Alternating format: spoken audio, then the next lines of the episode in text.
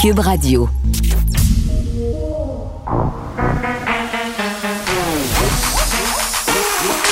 Elle a une opinion sur tous les sujets. Pour elle, toutes les questions peuvent être posées. Geneviève Peterson. Cube, Radio. Salut tout le monde, bienvenue à l'émission. J'espère que vous allez bien, que vous êtes de bonne humeur. Moi, je le suis parce qu'enfin, j'ai l'impression qu'on voit la lumière au bout du tunnel. On est là, là. Les choses sont en train de changer. Ma fille, vraiment contente hier par rapport au fait qu'on a enlevé le masque dans les écoles.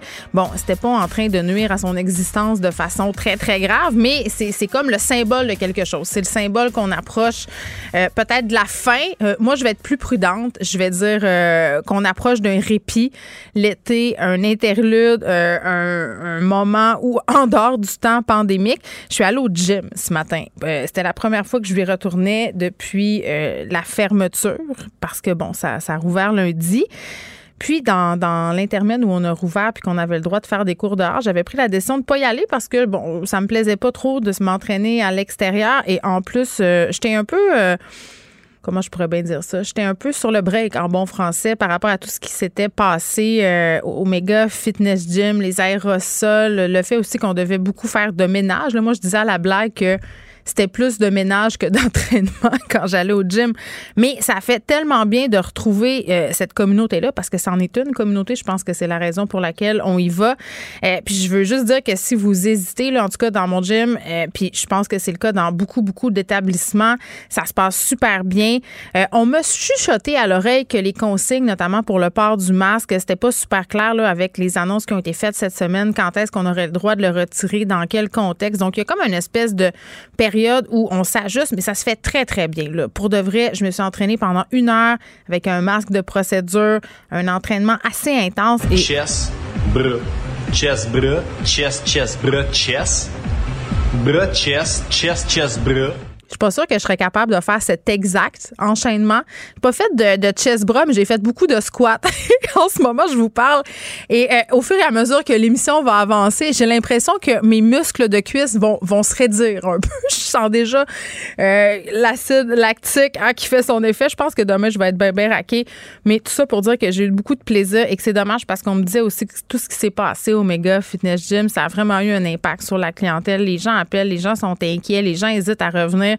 Mais je trouve que ça serait vraiment dommage de mettre tous les gyms dans le même panier puis de revenir à cette idée justement de chest bras bras chest de douchebag C'est pas juste ça et c'est super super important pour la santé mentale.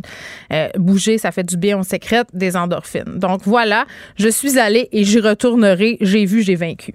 Euh, Annonce de dernière heure, à partir du mois de juillet, les voyageurs qui sont entièrement vaccinés, donc deux doses, euh, on n'aura plus besoin de passer par un séjour obligatoire dans un hôtel. Donc, ça va être la fin de la quarantaine lorsqu'on va entrer au pays par voie aérienne. Et à ce sujet-là, parce que euh, la question du voyage, c'est sûr, en ce moment, elle est un peu sur toutes les lèvres. Il y a des gens qui veulent aller à l'étranger cet été, euh, puis pas nécessairement juste pour voyager pour leur plaisir, là, pour voir des gens dans leur famille. Ça fait longtemps qu'ils sont séparés de leurs proches beaucoup de gens de la communauté française ici euh, qui se demandent un peu qu'est-ce qui se passe avec tout ça. L'idée d'avoir des bulles voyage. Et là, je parle pas de familles qui partent en voyage ensemble. je parle de de pays euh, qui ont une espèce d'accord. On parle d'un corridor où ça serait possible de voyager. Donc, une espèce de bulle. Dans ce cas de la France, ça serait une bulle transatlantique. Euh, est-ce que c'est possible? Est-ce que ça serait une solution pour faire repartir euh, l'industrie du tourisme? Ce sera un des sujets à l'émission aujourd'hui. Et on va revenir aussi sur la saga du code vestimentaire dans les écoles malheureusement, la CSDM qui refuse de nous parler à ce sujet-là. Puis je trouve ça un peu déplorable parce que je trouve qu'on rate ici une belle occasion de se positionner clairement sur le fait que de seulement imputer les jeunes filles par rapport au code vestimentaire dans les écoles, dans les écoles secondaires particulièrement de Montréal, euh, ben ça serait une méchante bonne affaire. Puis tu sais, ce qu'on m'a répondu, c'est que non seulement on n'accorderait pas d'entrevue, mais que ce, code euh, vestimentaire, ben, c'est décidé par le code de vie des écoles, euh, code de vie qui est élaboré par les conseils d'établissement de chaque école. Et sur les conseils d'établissement, évidemment, on a des parents, on a des membres du personnel de l'établissement. Moi, j'ai siégé sur ces comités-là. J'ai fait changer les choses dans une école primaire, mais souvent, c'est très, très compliqué, c'est très, très ardu. Et quand on a des politiques claires venant de la CSDM, un peu comme on l'a vu avec la question des, noix, des arachides, avant, dans les écoles, on n'avait pas le droit. Il y avait plein d'écoles où on interdisait toutes les collations avec les arachides, toutes les collations avec des noix, euh, parce a des enfants allergiques. Et ça, je le comprends très bien. Mais à un moment donné, la CSDM a mis son pied à terre puis a dit on n'a plus le droit on n'a plus le droit d'interdire ces affaires-là. Il faut y aller au cas par cas. Il faut prendre en considération les enfants qui sont allergiques dans une classe, le cas échéant, et avertir les gens qu'on a un enfant allergique. Et là, les autres enfants de la classe vont apporter des collations qui ne contiennent pas l'aliment allergène. Mais on ne peut pas bannir les arachides sous prétexte qu'il y a des enfants allergiques. Donc ça, on aurait pu faire le même euh, la même, le même type de sortie concernant euh, les codes vestimentaires parce que, bon, bien beau dire là, à l'école Père Marquette que finalement on s'adresse euh, aux élèves puis que c'est plus une question genrée, mais le, le problème reste le même. Le problème, c'est que ce sont les filles en grande majorité qui voient leur habillement contrôlé. Je précise au passage parce que c'est un commentaire qui m'a été fait souvent. c'est qu'à l'école Père Marquette, il y, a un uniforme.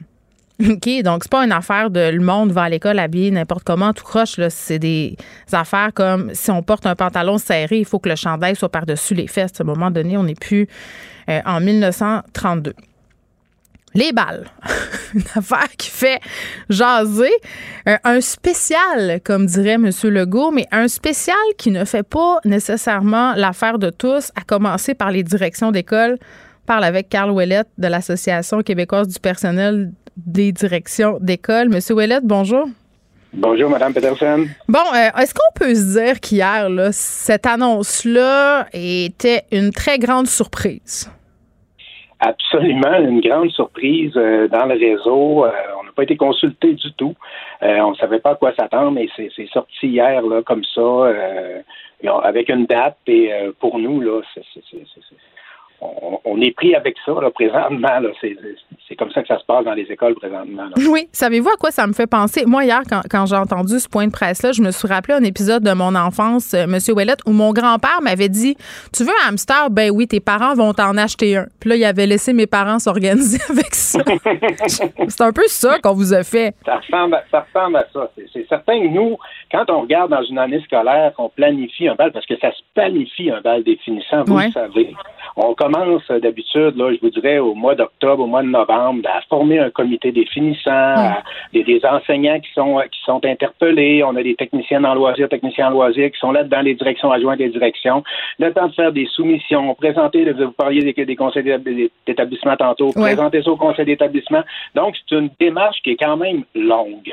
Là, on nous dit, vous avez, on est le 8 juin et vous pouvez euh, faire des balles pour le 8 juillet. Euh, il, reste deux semaines de classe. Oui, ça va vous prendre des, organisateurs de mariage, tu sais, pour les bridezilla, là, ce genre de monde-là, si vous voulez arriver à quelque chose. Là-dessus, on a l'organisation de la vaccination à déployer. c'est la fin de l'année. On veut que nos élèves réussissent. Euh, ces élèves-là, faut dire que la, la, la, la, majorité du temps, ben, c'était de l'enseignement à domicile et à, distance et à l'école, donc ils ont perdu beaucoup de, d'enseignement euh, présentiel. Mm-hmm. On a tout ça à rattraper dans les dernières semaines. Je pense que c'était pas nécessaire de nous rajouter ça là, pour terminer cette année qui est quand même exceptionnelle. Oui, puis je comprends euh, cette impulsion-là est totalement légitime qu'on ait voulu faire plaisir aux étudiants euh, parce qu'ils ont beaucoup payé pendant la pandémie. On leur demandait d'énormes sacrifices. Le bal a été annulé l'année passée. Euh, vraiment, moi, je le perçois comme un, un anan. Là, euh, bon, vous l'avez dit, vous êtes un peu pogné avec ça, mais les élèves, eux, qu'est-ce qu'ils en pensent? Est-ce qu'ils comprennent que ça va être un petit peu compliqué, là? Oui, dans les milieux, les, les, jeunes et les parents aussi là, voient qu'est-ce qui se passe. Puis, il faut dire aussi que les écoles ont été quand même proactives là, dans les dernières, dernières semaines, derniers mois, pour euh, organiser des activités de reconnaissance pour ces jeunes-là. Plusieurs écoles ont déjà fait leur rencontre en bulle classe. On, on a demandé aussi là, dans les dernières semaines un assouplissement pour faire ça par bulle classe le soir. On attend une réponse de la santé publique, mm-hmm. parce qu'avant ça, c'était seulement sur les heures scolaires. Donc, les gens ont été, euh, je vous dirais, créatifs, puis se sont organisés. On a mis les élèves dans le coup, les parents dans le coup, euh, pour célébrer ça. C'est important de célébrer, on le sait, dans le secondaire 5, c'est important de célébrer cette mm. réussite-là. C'est un rite de passage. Les, écoles, oui, c'est un rite de passage. Puis les écoles se sont organisées justement pour. C'est plate, mais on a essayé de souligner ça de, la façon dont on pouvait avec la pandémie. Puis euh, mm. c'est ce qu'on a réussi à faire dans beaucoup, beaucoup de milieux. Là. Ben oui, puis tu sais la date du 8 juillet, moi je me disais mais les profs, euh, les personnels, ils sont en congé, puis Dieu sait que c'est un congé qui est mérité euh, cette année. On est déjà dans une pénurie de personnel scolaire tout au long de l'année. En juillet, euh, en tout cas, je, je, pense pas que ça va se bousculer au portillon là, même si ce sont des gens qui sont très impliqués dans leur milieu en temps normal. Là. Non, puis si on parle juste, là, vous parlez, c'est sûr que les enseignants, le personnel de soutien professionnel, on est, euh, les gens sont en vacances. C'est une année où tout le monde mérite des vacances. Je pense que oui. Et si on ajoute à ça, ben, euh, location de chapiteaux, location de sécurité, il y a plein d'autres frais. Là. Donc, le parent, au bout de la ligne, ça va, ça va coûter quand même, ça coûterait quand même assez cher. Là. Ben oui, c'est sûr. Puis, tu sais, moi, je me disais hier, eh, ça fait un peu déconnecté. notamment quand, je pense que c'est M. Arruda qui parlait de louer des chapiteaux. Mais, mais je ne sais pas, là, pour avoir déjà considéré dans un fantasme, me passer assez vite, organiser un mariage, puis louer un chapiteau, c'est quelque chose comme 5000 pièces pour 50 personnes. Louer ça, c'est pas donné. Là, c'est un peu utopique de penser que des écoles qui sont déjà dans le trou vont pouvoir se payer ça, même si les parents contribuent. C'est pas donné. Puis des écoles où euh, il y a moins de 200 finissants, il n'y en a pas beaucoup. Donc là, on parle pas juste d'un chapiteau. Si on veut faire quelque chose pour une école de trois, mais je prends un exemple de 200 finissants avec les parents ça fait presque 500 avec le personnel, ça fait 500 personnes. Donc, ça prend deux chapiteaux. Euh, ça commence à être beaucoup, là. Oui, M. Ouellet, qu'est-ce que vous répondez aux gens qui disent Ah, les profs, les directions d'école, le personnel sont donc bien paresseux. Ils doivent bien ça à nos adolescents de leur organiser un bal le 8 juillet? Non, c'est pas vrai. Je pense que cette, euh, cette pensée-là où on entend en tout cas, cette année, on a fait preuve de beaucoup de, de, de, mm. de créativité et d'aptitude là, pour garder nos jeunes motivés dans les classes, essayer justement de, que la réussite soit là malgré le fait qu'ils sont pas qu'ils sont pas à l'école à plein temps. Mm. Euh, ce que je répondrais, c'est que dans les milieux, les gens se sont organisés justement pour souligner cette reconnaissance-là. On le sait, c'est plate, c'est de valeur. On aurait aimé ça, on aurait été les premiers, on est là présents, nous, quand au bal définissant, on s'organise, on s'occupe de nos jeunes, mais pour cette année, mm. là, avec le délai qu'on nous a donné hier, c'est pratiquement impossible. Non, puis vous en avez déjà organisé des événements euh, pour venir pallier justement au fait que les, les balles n'étaient pas supposées de se tenir. Moi, c'est ce que je comprends. On ne va pas tout désorganiser pour réorganiser une autre affaire. Euh, mais advenant, puis dans les événements de remplacement, je riais hier parce que le PM parlait de rapprochement en tout genre. Comment vous allez encadrer ça? Euh, ça, c'est quand même surprenant que, oui, on prend l'exception. Mais, oui, mais moi, ça me fait jumper aussi. depuis l'année passée, on dit à nos jeunes de, respecter la distanciation, de mm. porter les masques, de faire attention. Puis là, pour une soirée... De ne pas faire d'exception. On, a fait des pubs là-dessus. C'est ça. Puis l'efficacité du vaccin... Euh, euh, un mois, OK, ça, ça, lance un drôle de message aussi à nos jeunes, je trouve. Ben oui, moi je trouve que ça, ça les ça l'est peut-être euh, légitime dans un certain laisser-aller. Fait que j'étais assez dubitative moi aussi. Pendant que je vous ai au bout du fil, là, j'avais même pas pensé vous questionner là-dessus, mais comme je faisais allusion au code vestimentaire dans les écoles secondaires, euh, puisque vous représentez les directions d'école, moi je suis curieuse de savoir comment les directions d'école voient ça en 2021, le code vestimentaire, euh, de s'adresser directement aux jeunes filles, puis concrètement sur le terrain, comment ça se décide ces affaires-là? Parce que moi, ça me renverse qu'on interdise à 35 degrés Celsius certains vêtements sous prétexte que c'est aguichant pour les profs et les garçons? Ben, il faut que les jeunes soient impliqués dans la démarche. Moi, je pense que c'est hein? ça qui est, important. Euh, de notre côté, moi, j'ai été directeur euh, au secondaire euh, ben, presque 16 ans, 16 ans même. Mm-hmm. Puis, quand c'était le temps de faire des, justement des changements au code vestimentaire, on essayait d'impliquer les jeunes le plus possible. On impliquait nos parents. On, avec le conseil d'établissement aussi, on voulait, voulait que les, les gens s'engagent. Et puis, je pense que c'est la meilleure solution d'impliquer les gens autour de nous. Puis, si euh, on a des contraintes particulières, c'est d'en faire part, c'est d'essayer de le, de, gérer, de le régler localement dans nos écoles. Parce que, dans le fond, c'est un, un pouvoir du conseil d'établissement de mm-hmm. l'école, le, code, le code vestimentaire. Mais moi, je pense qu'à en se parlant puis en, impliquant les jeunes dans le processus. en tout cas, dans les, années où j'ai changé les codes vestimentaires, c'est ça où euh, hmm. c'est là où ça a le plus porté fruit là, quand on impliquait les, jeunes directement, ben puis euh, tôt, dans la démarche. Mais ben, ça serait tellement intéressant de voir l'association euh, que vous représentez s'impliquer dans cette discussion-là puis émettre une communication claire parce que j'ai l'impression qu'il y a bien des directions d'école, des profs aussi qui, vivent ça un peu comme une patate chaude puis qui savent pas trop. C'est un, un sujet qui est quand même excessif délicat, là, euh, ça serait le fun que vous prononciez là-dessus. Oui, mais en même temps, faut faut dire que c'est euh, c'est laissé à chacune des écoles. Donc c'est un petit peu plus difficile pour nous de prendre position quand c'est on demande justement de plus en plus de, que les écoles se prennent près de l'élève, près des milieux, près de la communauté des. On est moins porté à faire des communiqués comme ça ou à s'engager quand c'est local. On aime mieux que les gens gèrent ça localement. Puis c'est comme ça qu'on on le prône là, depuis plusieurs années. En tout cas, la QPDA, c'est ce qu'on prône depuis plusieurs années. Oui, mais de, de dire, par exemple, euh, que de s'adresser aux jeunes filles puis d'inclure tout le monde dans la discussion. En tout cas, je ne sais pas. Je pense qu'il y aurait moyen de moyenner au niveau des communications. Caroline, merci. C'était très intéressant de l'Association québécoise du personnel de direction des écoles. On revenait sur cette fameuse question des balles. Un petit spécial qui ne fait pas l'unanimité. Geneviève Peterson. Une animatrice pas comme les autres. Cube Radio. Nicole Gibault est là. Salut, Nicole. Bonjour Geneviève. Bon, ce matin, euh, je tweetais sur cet article du Journal de Montréal euh, deux joueurs des Tigres de Victoriaville euh, qui ont été arrêtés pour un possible cas d'agression sexuelle. Je tweetais, je disais quand la masculinité toxique rencontre la culture du viol, à mon sens, cette histoire-là, c'est pas mal ça que ça donne. Ben, là, on parle d'allégations, évidemment, on parle d'arrestation, on parle de, de victimes alléguées, on parle de, de, de, de tout ça, oui, j'en conviens. Puis moi, je suis une euh, c'est très important pour moi qu'on que, que, et pour tout le monde, je pense, là, que ça soit parce que ces gens-là euh, refutent la situation. Là. C'est pas du tout, du tout ce qui qu'ils mhm. prétendent. Alors, évidemment, on verra. Oui, mais, attends, je vais faire, euh, je vais expliquer. je vais oui, vas-y. terminer. Attends, le travail de la Sûreté du Québec, c'était évidemment de recueillir des informations mhm. qui leur permettaient de, et ils ont procédé. C'est quand même des gens fort professionnels, c'est des équipes spécialisées.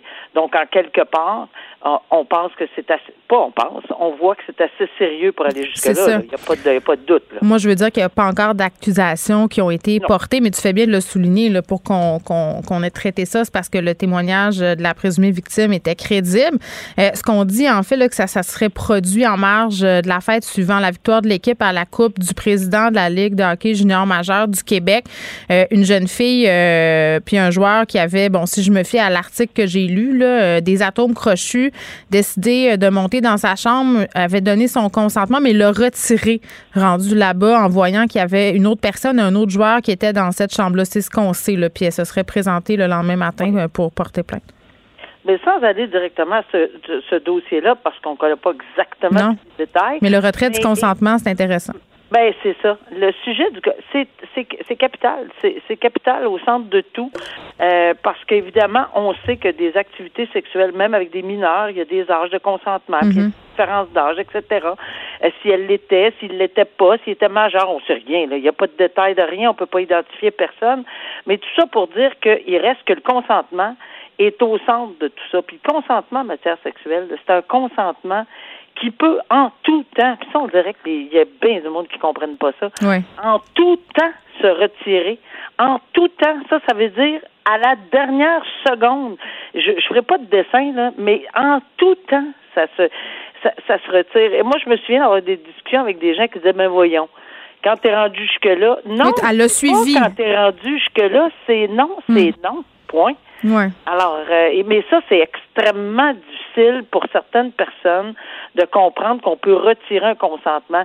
Qu'on se fasse traiter de toutes sortes de personnes, ben là, t'es allé jusque-là. Tu ouais, t'es une agace, là. Parce que aussi, ben, dans la tête des victimes, c'est ça qui se passe, Nicole, souvent. Euh, puis moi, je l'ai vu à plusieurs reprises, entendu à plusieurs reprises, des victimes qui se disent ben je porterai pas plainte parce que je l'ai suivi, je suis allée, j'étais là.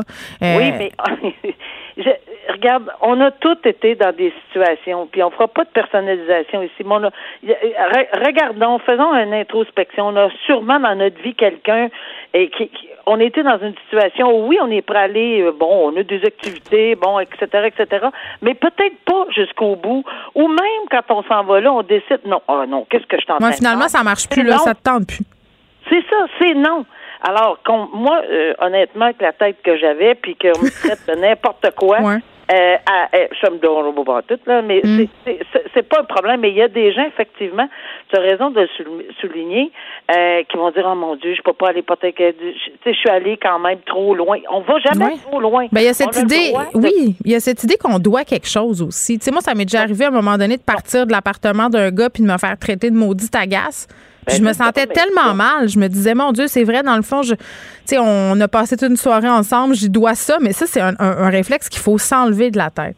Non, ça, là, c'est vraiment des, des, des, des, idées que. Oui, c'est vrai que ça existait. On peut-tu essayer de changer de mentalité? On peut-tu faire un 360? Oui, c'est vrai. Je l'ai vécu. Je l'ai encore entendu. Puis c'est vrai qu'on a vécu cette période-là.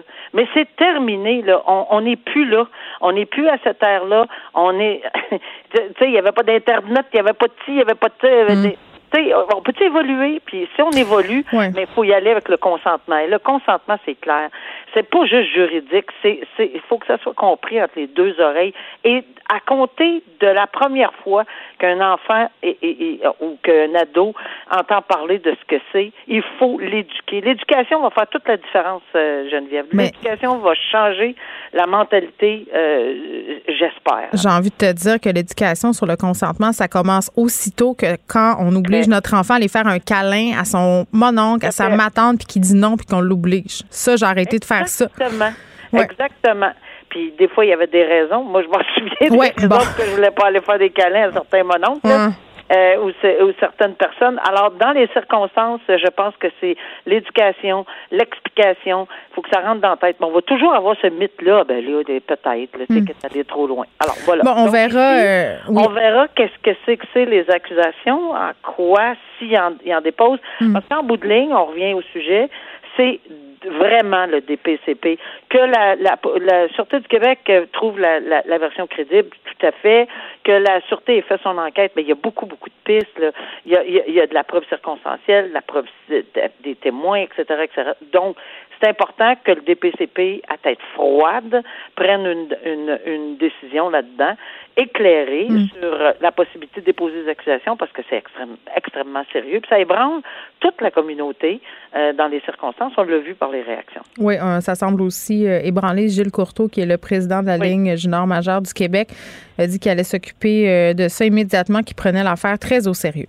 Tout à fait. Bon, on revient sur cette tragédie horrible, ignoble, cette famille qui a été assassiné euh, par un, chauffeur qui visiblement avait des idées haineuses envers l'islam. C'est ce que je comprends.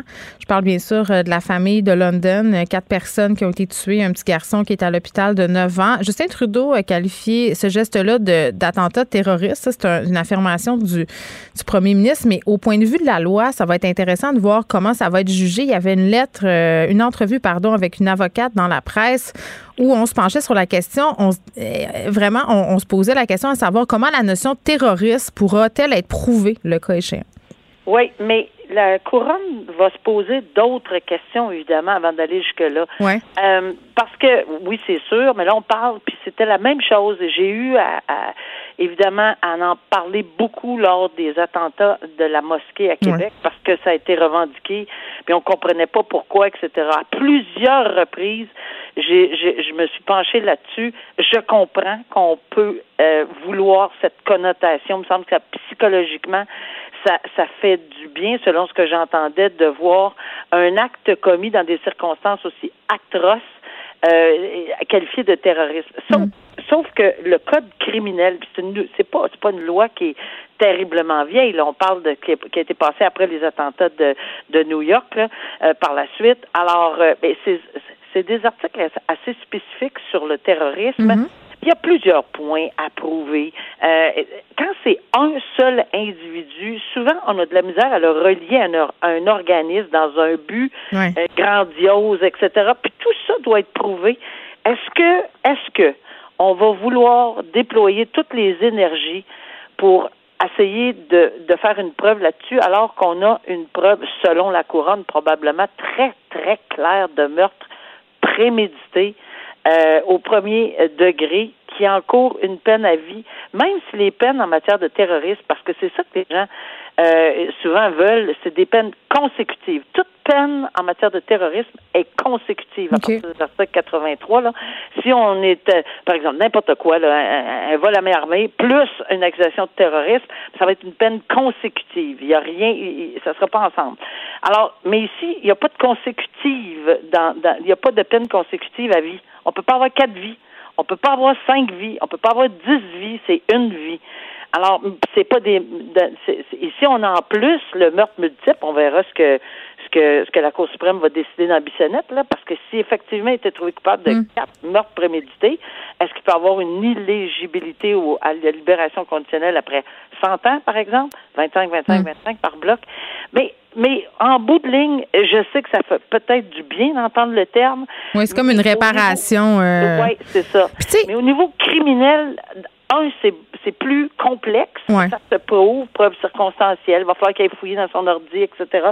Faisait-il partie d'un organisme? Est-ce qu'il a été radicalisé? Bla, bla, bla. Il y a beaucoup, beaucoup de points que la couronne devra mettre en, en, en- de, de, de, de ratisser pour voir si est-ce qu'en bout de ligne, ça va valoir vraiment la peine au niveau juridique?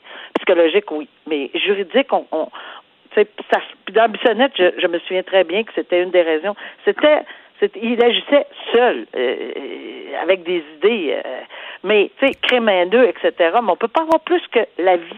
Oui, ben attends, sur ton affaire d'agir seul, là, je trouve ça intéressant parce que, tu sais, souvent en matière de crimes technologiques, on se dit euh, la loi va pas aussi vite que, que les crimes technologiques.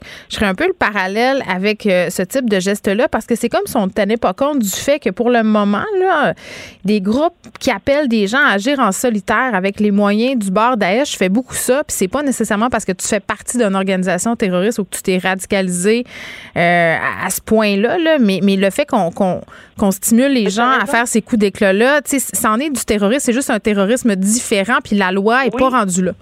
Non, la loi n'est pas rendue là, puis c'est peut-être, que, puis ça, c'est un excellent point que tu soulèves, là, l'appel au loup solitaire. Exact, mais oui. Alors, est-ce que c'est, puis on en a eu des exemples, on en a eu à Ottawa, là, pas loin de chez moi, là, quand il, Oui. il, a, il a assassiné, euh, tu sais, puis c'est rendu au Parlement. Bon, tu sais, tout ça pour dire que peut-être qu'on devra jeter un regard. En ce moment, là, c'est un petit peu euh, centré sur un groupe, euh, dans une idée de, etc. C'est peut-être pour ça qu'on l'évite. En tout cas, on verra comment. Mais ça ne veut pas dire qu'ils ne le feront pas, parce qu'on n'a pas la preuve. On ne sait pas dans les ordis. Peut-être qu'il y a été, il y a eu un appel d'un groupe quelconque. On ne le sait pas là. On on- on n'a pas cette preuve-là en ce moment. Bon, euh, Nicole, on a un point en commun, on aime beaucoup trop les chiens. Ah, ça c'est vraiment. Oui.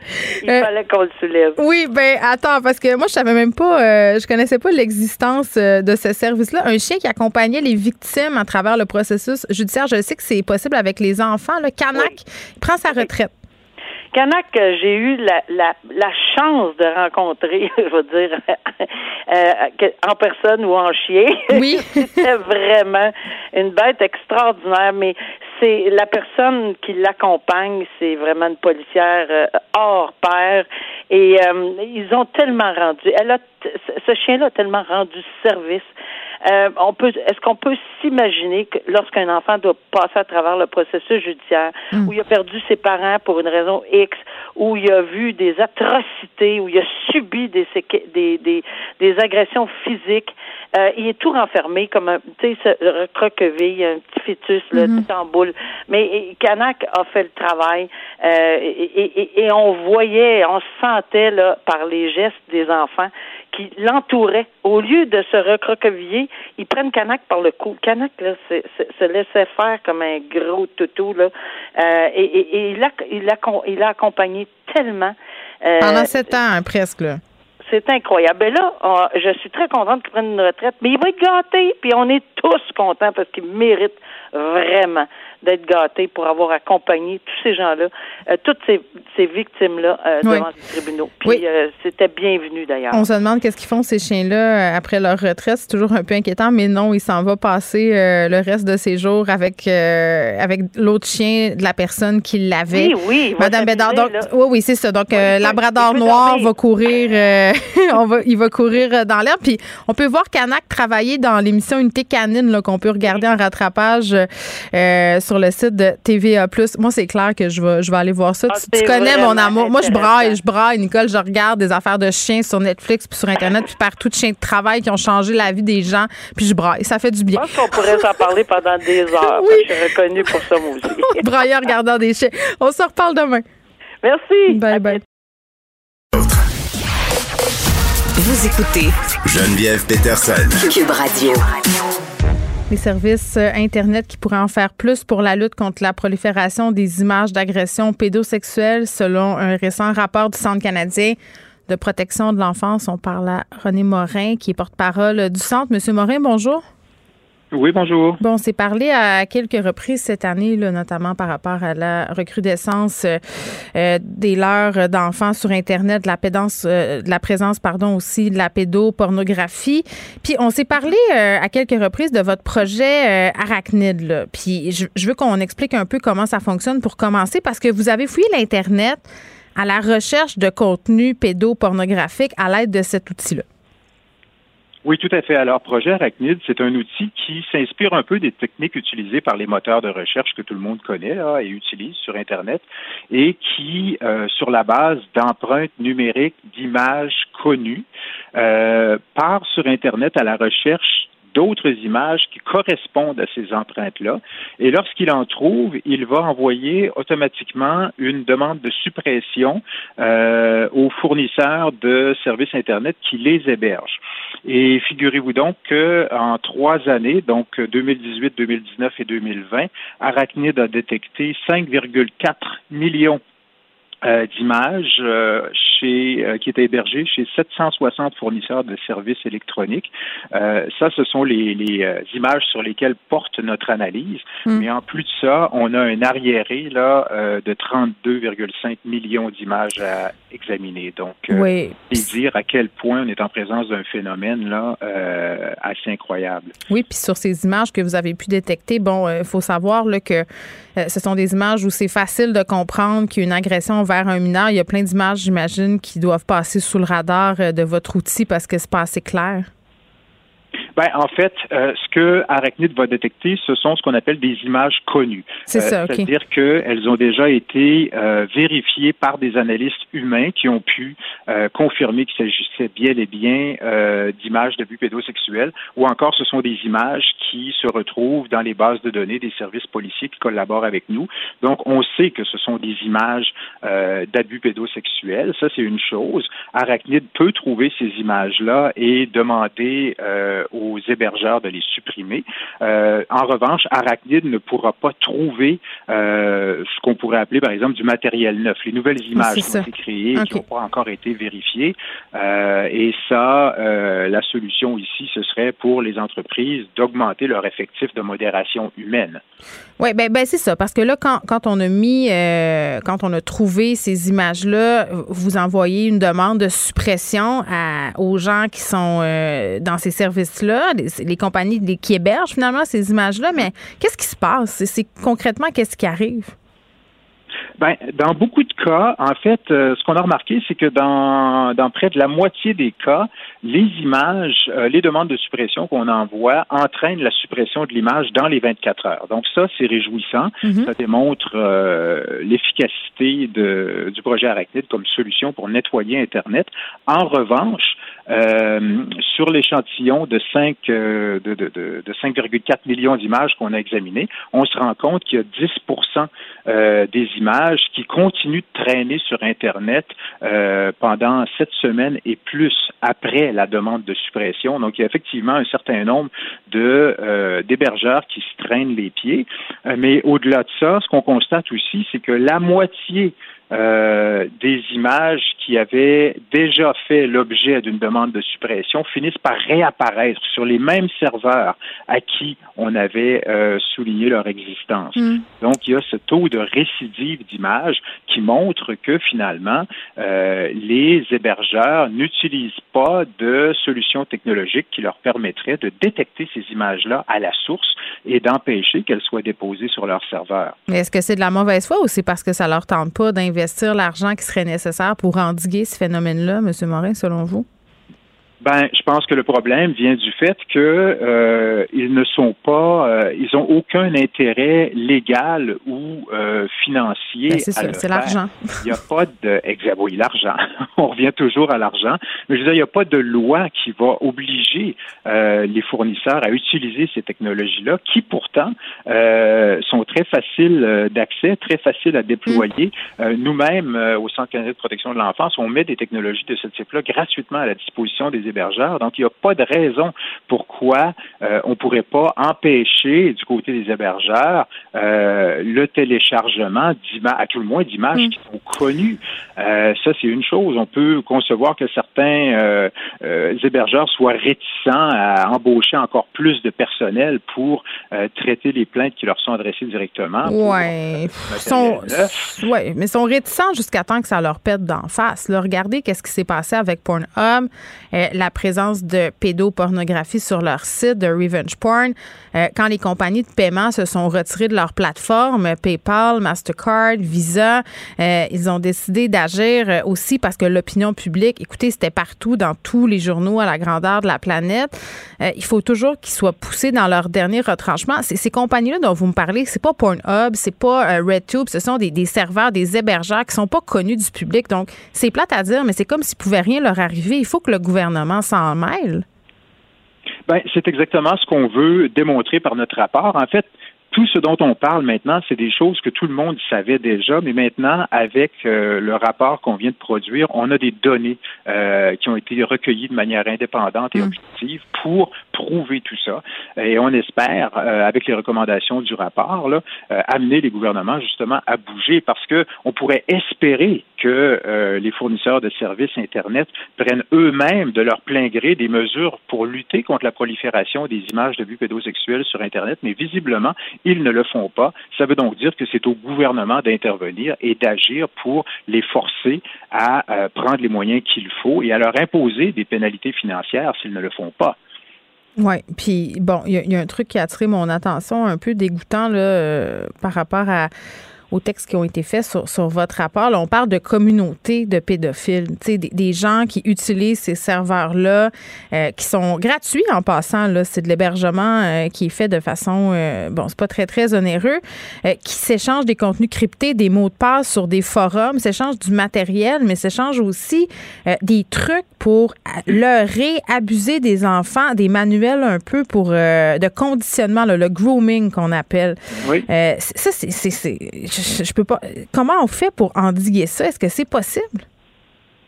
Ben, en fait, euh, le gros du problème dans ce cas-ci particulier, c'est que ces communautés-là euh, se forment et existent sur une partie du web qu'on appelle le dark web ou le mhm. web clandestin, euh, où c'est très facile d'exercer, de faire ce qu'on a à faire dans l'anonymat le plus pur. Et ce qu'on a pu observer par nos analyses, c'est que contrairement à ce que les gens pourraient penser, c'est pas nécessairement sur le dark web qu'on retrouve euh, de la pornographie juvénile. En fait, 97% euh, des images qu'on a trouvées, on les a trouvées sur le web visible. Ah, euh, mais là où le web clandestin joue un rôle, c'est parce que dans ces communautés-là, dans les forums où on s'échange euh, toutes ces informations-là, on va placer des liens qui vont mener directement à des fichiers euh, qui, parfois, des fichiers d'archives qui sont parfois très volumineux, mais qui vont contenir justement plusieurs centaines de vidéos, de photos, euh, d'images d'abus pédosexuels. Et on a trouvé, incidemment, en France, un hébergeur en particulier qui, qui, qui, qui, est très, très, très utilisé euh, du côté des, des euh, pédocriminels pour justement héberger ce genre de contenu-là. On a trouvé, écoutez, 18 000 fichiers d'archives sur ce même serveur-là. Euh, dans ces fichiers-là, on a dénombré plus d'un million d'images et ces mêmes images-là sont reproduites sur des serveurs, ce qui leur donne une visibilité là, sur mm. Internet là, pour ce seul hébergeur-là qui dépasse 2,7 millions d'images. C'est incroyable. J'ai, à chaque fois qu'on, se parle, je, sors de cette discussion déprimée parce que j'ai l'impression qu'il n'y a comme pas de solution puis qu'à chaque fois qu'on coupe la tête, euh, d'une façon de faire. Euh, 12 nouvelles façons sont en train euh, d'être mises en place par, par ces gens-là. Puis au gouvernement, tu sais, Steven Guilbeault, euh, qui se penche sur le dossier des GAFA depuis euh, quand même fort longtemps, là, qui s'est prononcé aussi sur Pornhub et toutes sortes de dossiers. J'ai envie de voir des vrais gestes, un peu comme on l'a vu en Australie, mais sauf qu'on a dû reculer là aussi. Ils sont tellement puissantes, ces compagnies, ont tellement d'argent, tellement de ramifications. C'est difficile de les pogner parce que la plupart ont zéro siège social euh, au Canada. Oui, en fait, euh, un des problèmes qu'on souligne d'ailleurs dans notre rapport, il faut bien comprendre que ces entreprises-là vont souvent choisir la voie de la moindre résistance et s'installer à des endroits où ils seront pourront échapper beaucoup plus facilement à la réglementation ou alors des endroits où les pouvoirs publics seront plus tolérants par rapport à leurs activités. Mm. On a vu, par exemple, au Québec, un, un hébergeur qui est mentionné dans notre rapport quitter le Québec sous probablement sous l'effet de la pression et aller s'installer aux Pays-Bas où Là il fait bon vivre. Échapper beaucoup plus Pardon? J'ai dit là où il fait bon vivre, c'est la même chose avec MindGeek qui ont des ramifications un peu partout euh, pour, pour échapper non seulement, euh, bon, possiblement aux, lois fiscales canadiennes, mais à la justice canadienne aussi. Parce que, mais, mais ça, à un moment donné, il faudra quand même qu'on ait une discussion là-dessus puis que les gouvernements mettent leur culotte parce que si tu as des activités professionnelles dans un pays, tu es tenu de respecter la loi de ce pays. Exactement. C'est ce qu'on veut démontrer dans notre rapport avec les, les, les données qu'on a pu euh, analyser. Je pense que la solution passe par une action euh, coordonnée, concertée et mondiale. Euh, un gouvernement peut bien faire son bout de chemin, mais si d'autres gouvernements continuent de ne rien faire, ben c'est sous le territoire de ces gouvernements-là que les pédocriminels vont déménager leurs activités et continuer de, de, de, hmm de sévir. Donc, ça prend vraiment une action coordonnée là, de la part des gouvernements du monde entier dans ce dossier-là pour venir à bout de ce problème-là. Oui, bien, très bien. René Morin, merci, qui est porte-parole du Centre canadien de protection de l'enfance. On revenait sur un rapport, les services Internet qui pourraient en faire plus pour la lutte contre la prolifération des images d'agressions pédosexuelles. Geneviève Peterson. Elle réécrit le scénario de l'actualité tous les jours. Vous écoutez Geneviève Peterson. Cube Radio.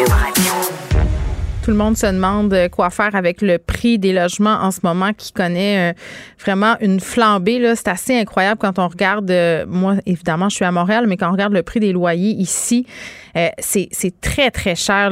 On parle euh, de 4,5 des fois à 2500 pièces 3000 dollars. Euh, bon, évidemment, on parle de beau 4,5 ici, mais le, prix du logement médian est quand même assez élevé. Puis pas seulement à Montréal, un peu partout au Québec. Puis c'est comme s'il n'y avait pas de solution. C'est comme si on se demandait qu'est-ce qu'il fallait faire pour que ça arrête de s'emballer comme ça.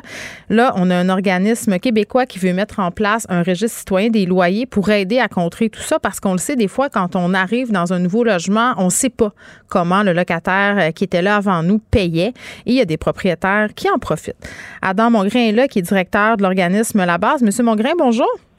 Bonjour, vous allez bien? Oui, ça va très, très bien euh, parce que je me cherche pas de logement. C'est Non, mais, mais pour vrai, je fais des blagues, mais, mais j'ai des amis autour de moi, des gens que je connais, puis je vois passer ça sur les médias sociaux. Le 1er juillet arrive et les gens, depuis quelques mois, sont désespérés. Je pense que c'est pas un euphémisme de parler de course au logement. Là, on a vu des fils monstres, des gens qui se battent pour avoir des loyers, qui arrivent avec leur CV, leur talon de paix. Euh, les, propriétaires ont le beau jeu, ils peuvent choisir les locataires euh, qui leur plaisent le plus. Euh, puis je veux qu'on se donne un peu de chiffres, là, euh, si vous en avez. À quel point la situation est dramatique à Montréal concernant le logement? C'est un peu impossible de l'observer, puis c'est malheureux. Je peux vous donner des chiffres qui sont issus de la dernière enquête sur le logement locatif, puis vous donner un peu plus de contexte pour essayer d'éclairer la situation. Allez-y. Euh, ce qu'on a vu, c'est que pour la première fois dans les deux dernières années, l'enquête sur le logement locatif s'est mis à sonder les prix des logements inoccupés. Donc, on a vu entre 2019 et 2020 une augmentation moyenne de 30% Donc, ça fait un saut en un an de 30% pour les logements qui sont inoccupés dans la région Montréal. C'est également très élevé dans les autres régions du Québec. Mais cette enquête-là ne permet pas de voir, de, prendre la pleine mesure de la crise du logement qui euh, sévit au Québec depuis plusieurs années, entre autres à cause de l'absence d'un registre des loyers tel que celui qu'on a mis en ligne aujourd'hui au registre des loyers.québec. Donc, l'information complète sur la situation de logement, on peut juste l'observer à l'aide d'anecdotes. Puis, les anecdotes que vous avez proposées, en effet, ça, c'est comme la pointe de l'iceberg. C'est évidemment, on, ne sait pas tout ce qui se fait. On ne sait pas combien de personnes euh, subissent de, pression pour quitter leur logement. On ne sait pas euh, toujours quand les euh, quand le, prix a été augmenté de façon abusive en deux locataires. Hmm. Et, c'est l'objet du lancement qu'on fait aujourd'hui, dans le fond, pour justement s'allier à ce manque d'information-là, euh, pour essayer de, remettre à jour un peu l'idée de, passer son bail au locataire suivant. Il y a certaines personnes au Québec qui cachaient un bail dans un armoire. C'est vrai? Pour que la personne, oui. Oui, c'est, mais vous savez, les, les, euh, les dispositions du Code civil euh, au sujet des hausses de loyer ont été inscrites en 1979. Donc, ça fait un bon moment les hausses de loyer, puis à l'époque, c'était la régie du logement, est en place, puis qu'il y avait des recours pour les locataires au Québec. Par contre, ça dépend euh, de, de gens qui connaissent leurs droits, puis qui connaissent la situation, et crucialement, c'est des gens qui doivent savoir combien ça coûtait avant avant d'arriver dans un, logement. Donc, il y avait en effet une pratique au Québec où les gens euh, laissaient, laissaient leur bail disponible sur place pour le locataire d'ensuite pour que cette personne-là ait la bonne information à propos du plus bas prix qui a été payé au cours des 12 derniers mois.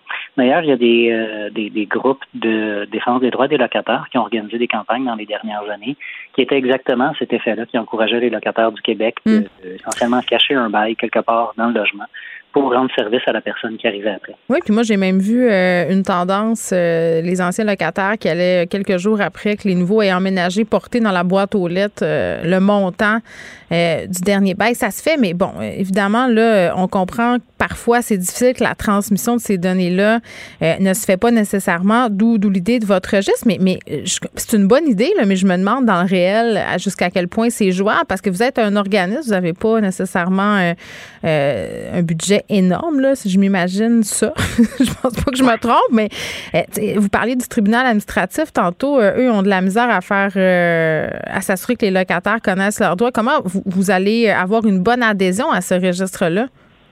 Mais on a déjà une belle réponse depuis depuis ce matin. La, version euh, la version prête pour le public est en ligne depuis euh, 5 heures ce matin. Donc, euh, on a déjà plusieurs centaines d'inscriptions depuis qu'on est euh, en ligne. Hmm. Euh, évidemment, c'est faut que ça passe de, de, de la bouche à bouche à oreille pour faire des citoyens avertis.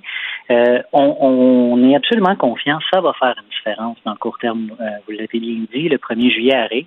Année après année après année, euh, les histoires sont de plus en plus dramatiques de, de familles, de gens qui se retrouvent à la rue. Les municipalités sont contraintes à dépasser des sommes importantes pour mettre des gens dans des hôtels, pour essayer de trouver du logement d'urgence parce que ces personnes-là ne sont pas en mesure de, de se loger euh, convenablement dans le temps qu'ils ont pour, pour choisir. Euh, la, la, très longue file que vous avez évoquée avec les gens qui arrivent avec euh, leur CV, leur talon de peste, c'est un exemple. Comme je dis, on voit la pointe du iceberg sur l'ampleur de la crise en ce moment.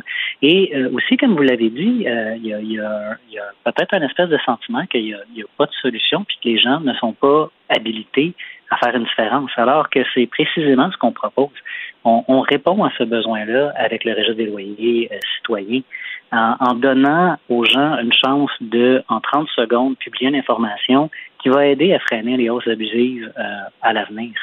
Donc, c'est l'exemple que vous avez donné des personnes qui passent quelques jours plus tard pour remettre dans la boîte aux lettres, c'est quelque chose qui demande du temps.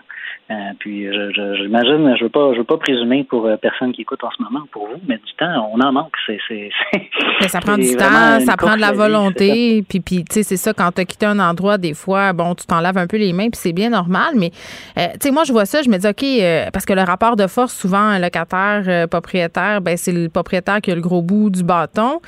Euh, je comprends que votre registre est un peu une façon pour les locataires de reprendre leur pouvoir, mais moi, si j'étais locataire, là, j'aurais peur, il me semble, d'aller mettre mon nom sur le registre. Je me dirais, mais si mon proprio s'en rend compte, est-ce qu'il va me faire du trouble avec ça? Mais c'est pas un registre des personnes, c'est un registre des loyers. Donc, ben oui, mais ici, mais monsieur, je veux dire, si, si je vais mettre euh, le prix du logement de telle adresse, le proprio, il va savoir que c'est moi, là, j'habite à cette adresse-là. Mais c'est probablement vous, mais pas nécessairement vous. Ben les données sont, sont, anonymisées. Vous auriez pu en parler à quelqu'un. Il y a peut-être quelqu'un qui peut prendre ça. Mais de, façon générale, euh, l'objet du registre, c'est de s'assurer que tout le monde ait la même information. Hmm. Euh, je veux pas, je veux pas euh, vous, vous, mettre dans le trouble personnellement si vous faites appel au registre. On, on a beaucoup, beaucoup d'inscriptions depuis ce matin, donc il y a certainement des gens qui, qui voient un bénéfice, puis des locataires qui choisissent de s'inscrire. Euh, la situation que, vous dessinez, euh, c'est une situation dramatique. Puis je, je suis euh, un peu sensible à l'idée que, on, dans le fond, les, locataires sont des proies qui vont être chassés par des propriétaires. Vous savez, euh, je, je, porte dans mon cœur la conviction que l'écrasante majorité des propriétaires en haut de 99 sont des bonnes personnes. Ça, c'est vrai. Euh, mais, mais le 1 qui reste, euh, ils font drôlement chier parfois. C'est ce que j'ai envie de vous dire. Puis, puis tu sais, ben, je comprends qu'il y a de l'anonymisation, mais je me posais cette question-là, donc je me devais de vous le demander. Mais quand on a cette discussion-là sur le logement puis sur les prix, Monsieur Mongrain, bien des gens qui disent ben, qu'ils arrêtent de se plaindre, les locataires, s'ils n'ont pas le moyen d'acheter. Essayez de comprendre à quel point ça coûte cher, les taxes municipales et tout ça. le prix des loyers, c'est une question de marché, c'est une question d'offre-demande. Qu'est-ce que vous répondez à ça? Mais je pense qu'il y a lieu de, réfléchir peut-être un, petit peu plus longtemps à la question euh, sur euh, les, valeurs marchandes immobilières. Euh, si je pouvais, je prendrais l'exemple du, du, manoir La Fontaine. Est-ce que vous êtes familier? Non, allez-y. Le manoir La Fontaine, qui est sur la rue Papineau à Montréal, a été acheté dernièrement pour une somme de plusieurs millions. Euh, puis c'était un endroit où avait environ 90 locataires qui ont tous reçu un avis d'éviction pour travaux majeurs. OK. Euh, rénoviction, là. Ben, je ne veux pas utiliser le terme rénoviction, on va juste parler de, ah. des faits tels qu'ils sont présentés dans le cas. D'accord. C'est l'idée est que ce, cet immeuble-là s'est transigé pour plusieurs millions de dollars, puis ensuite la, la position qui est tenue, c'est que les travaux qui sont requis sont tellement grands que c'est impossible de payer la facture, essentiellement le prêt qui a été octroyé pour faire l'acquisition de cette bâtisse-là. Mais comment cette bâtisse-là a pu se vendre à un tel prix s'il était dans un si mauvais état? Donc, je pense qu'il y, a, au niveau de, la déconnexion entre le prix des loyers et le prix des appartements, euh, il y a peut-être une situation où les, les, valeurs à laquelle les immeubles se transigent en ce moment est beaucoup trop élevée par rapport à leurs revenus réels. Comme on voit des anecdotes parfois où les, euh, sur le site, euh, par exemple, Centris ou sur les sites de, de courtiers immobiliers, mm-hmm. où on met en vente un immeuble, un immeuble locatif, donc il y a des locataires à l'intérieur, puis dans la description de, de, l'immeuble, on dit combien est-ce que l'immeuble rapporte annuellement. Mais c'est normal quand tu achètes une propriété à revenu. Exact. C'est une information très juste. Mais on met également le revenu potentiel qui est souvent autour du double. Donc, c'est comme une admission que le, le prix mais, est demandé là. Non, non, dépend du fait qu'on augmente les loyers. Non, mais c'est comme si c'était mal de dire que des personnes euh, peuvent acheter un immeuble pour faire de l'argent avec. Je veux dire, les propriétaires, ils font pas la charité. Là. Ils ont le droit de rentrer dans leur argent. Je comprends qu'il y a de l'abus, là, mais dans une certaine fourchette de profit, je veux dire, euh, c'est pas Jésus. Les propriétaires, là, sont, sont pas là pour faire le monde au monde. Je veux dire, il faut qu'ils rentrent dans leur argent. Il faut qu'ils en fassent.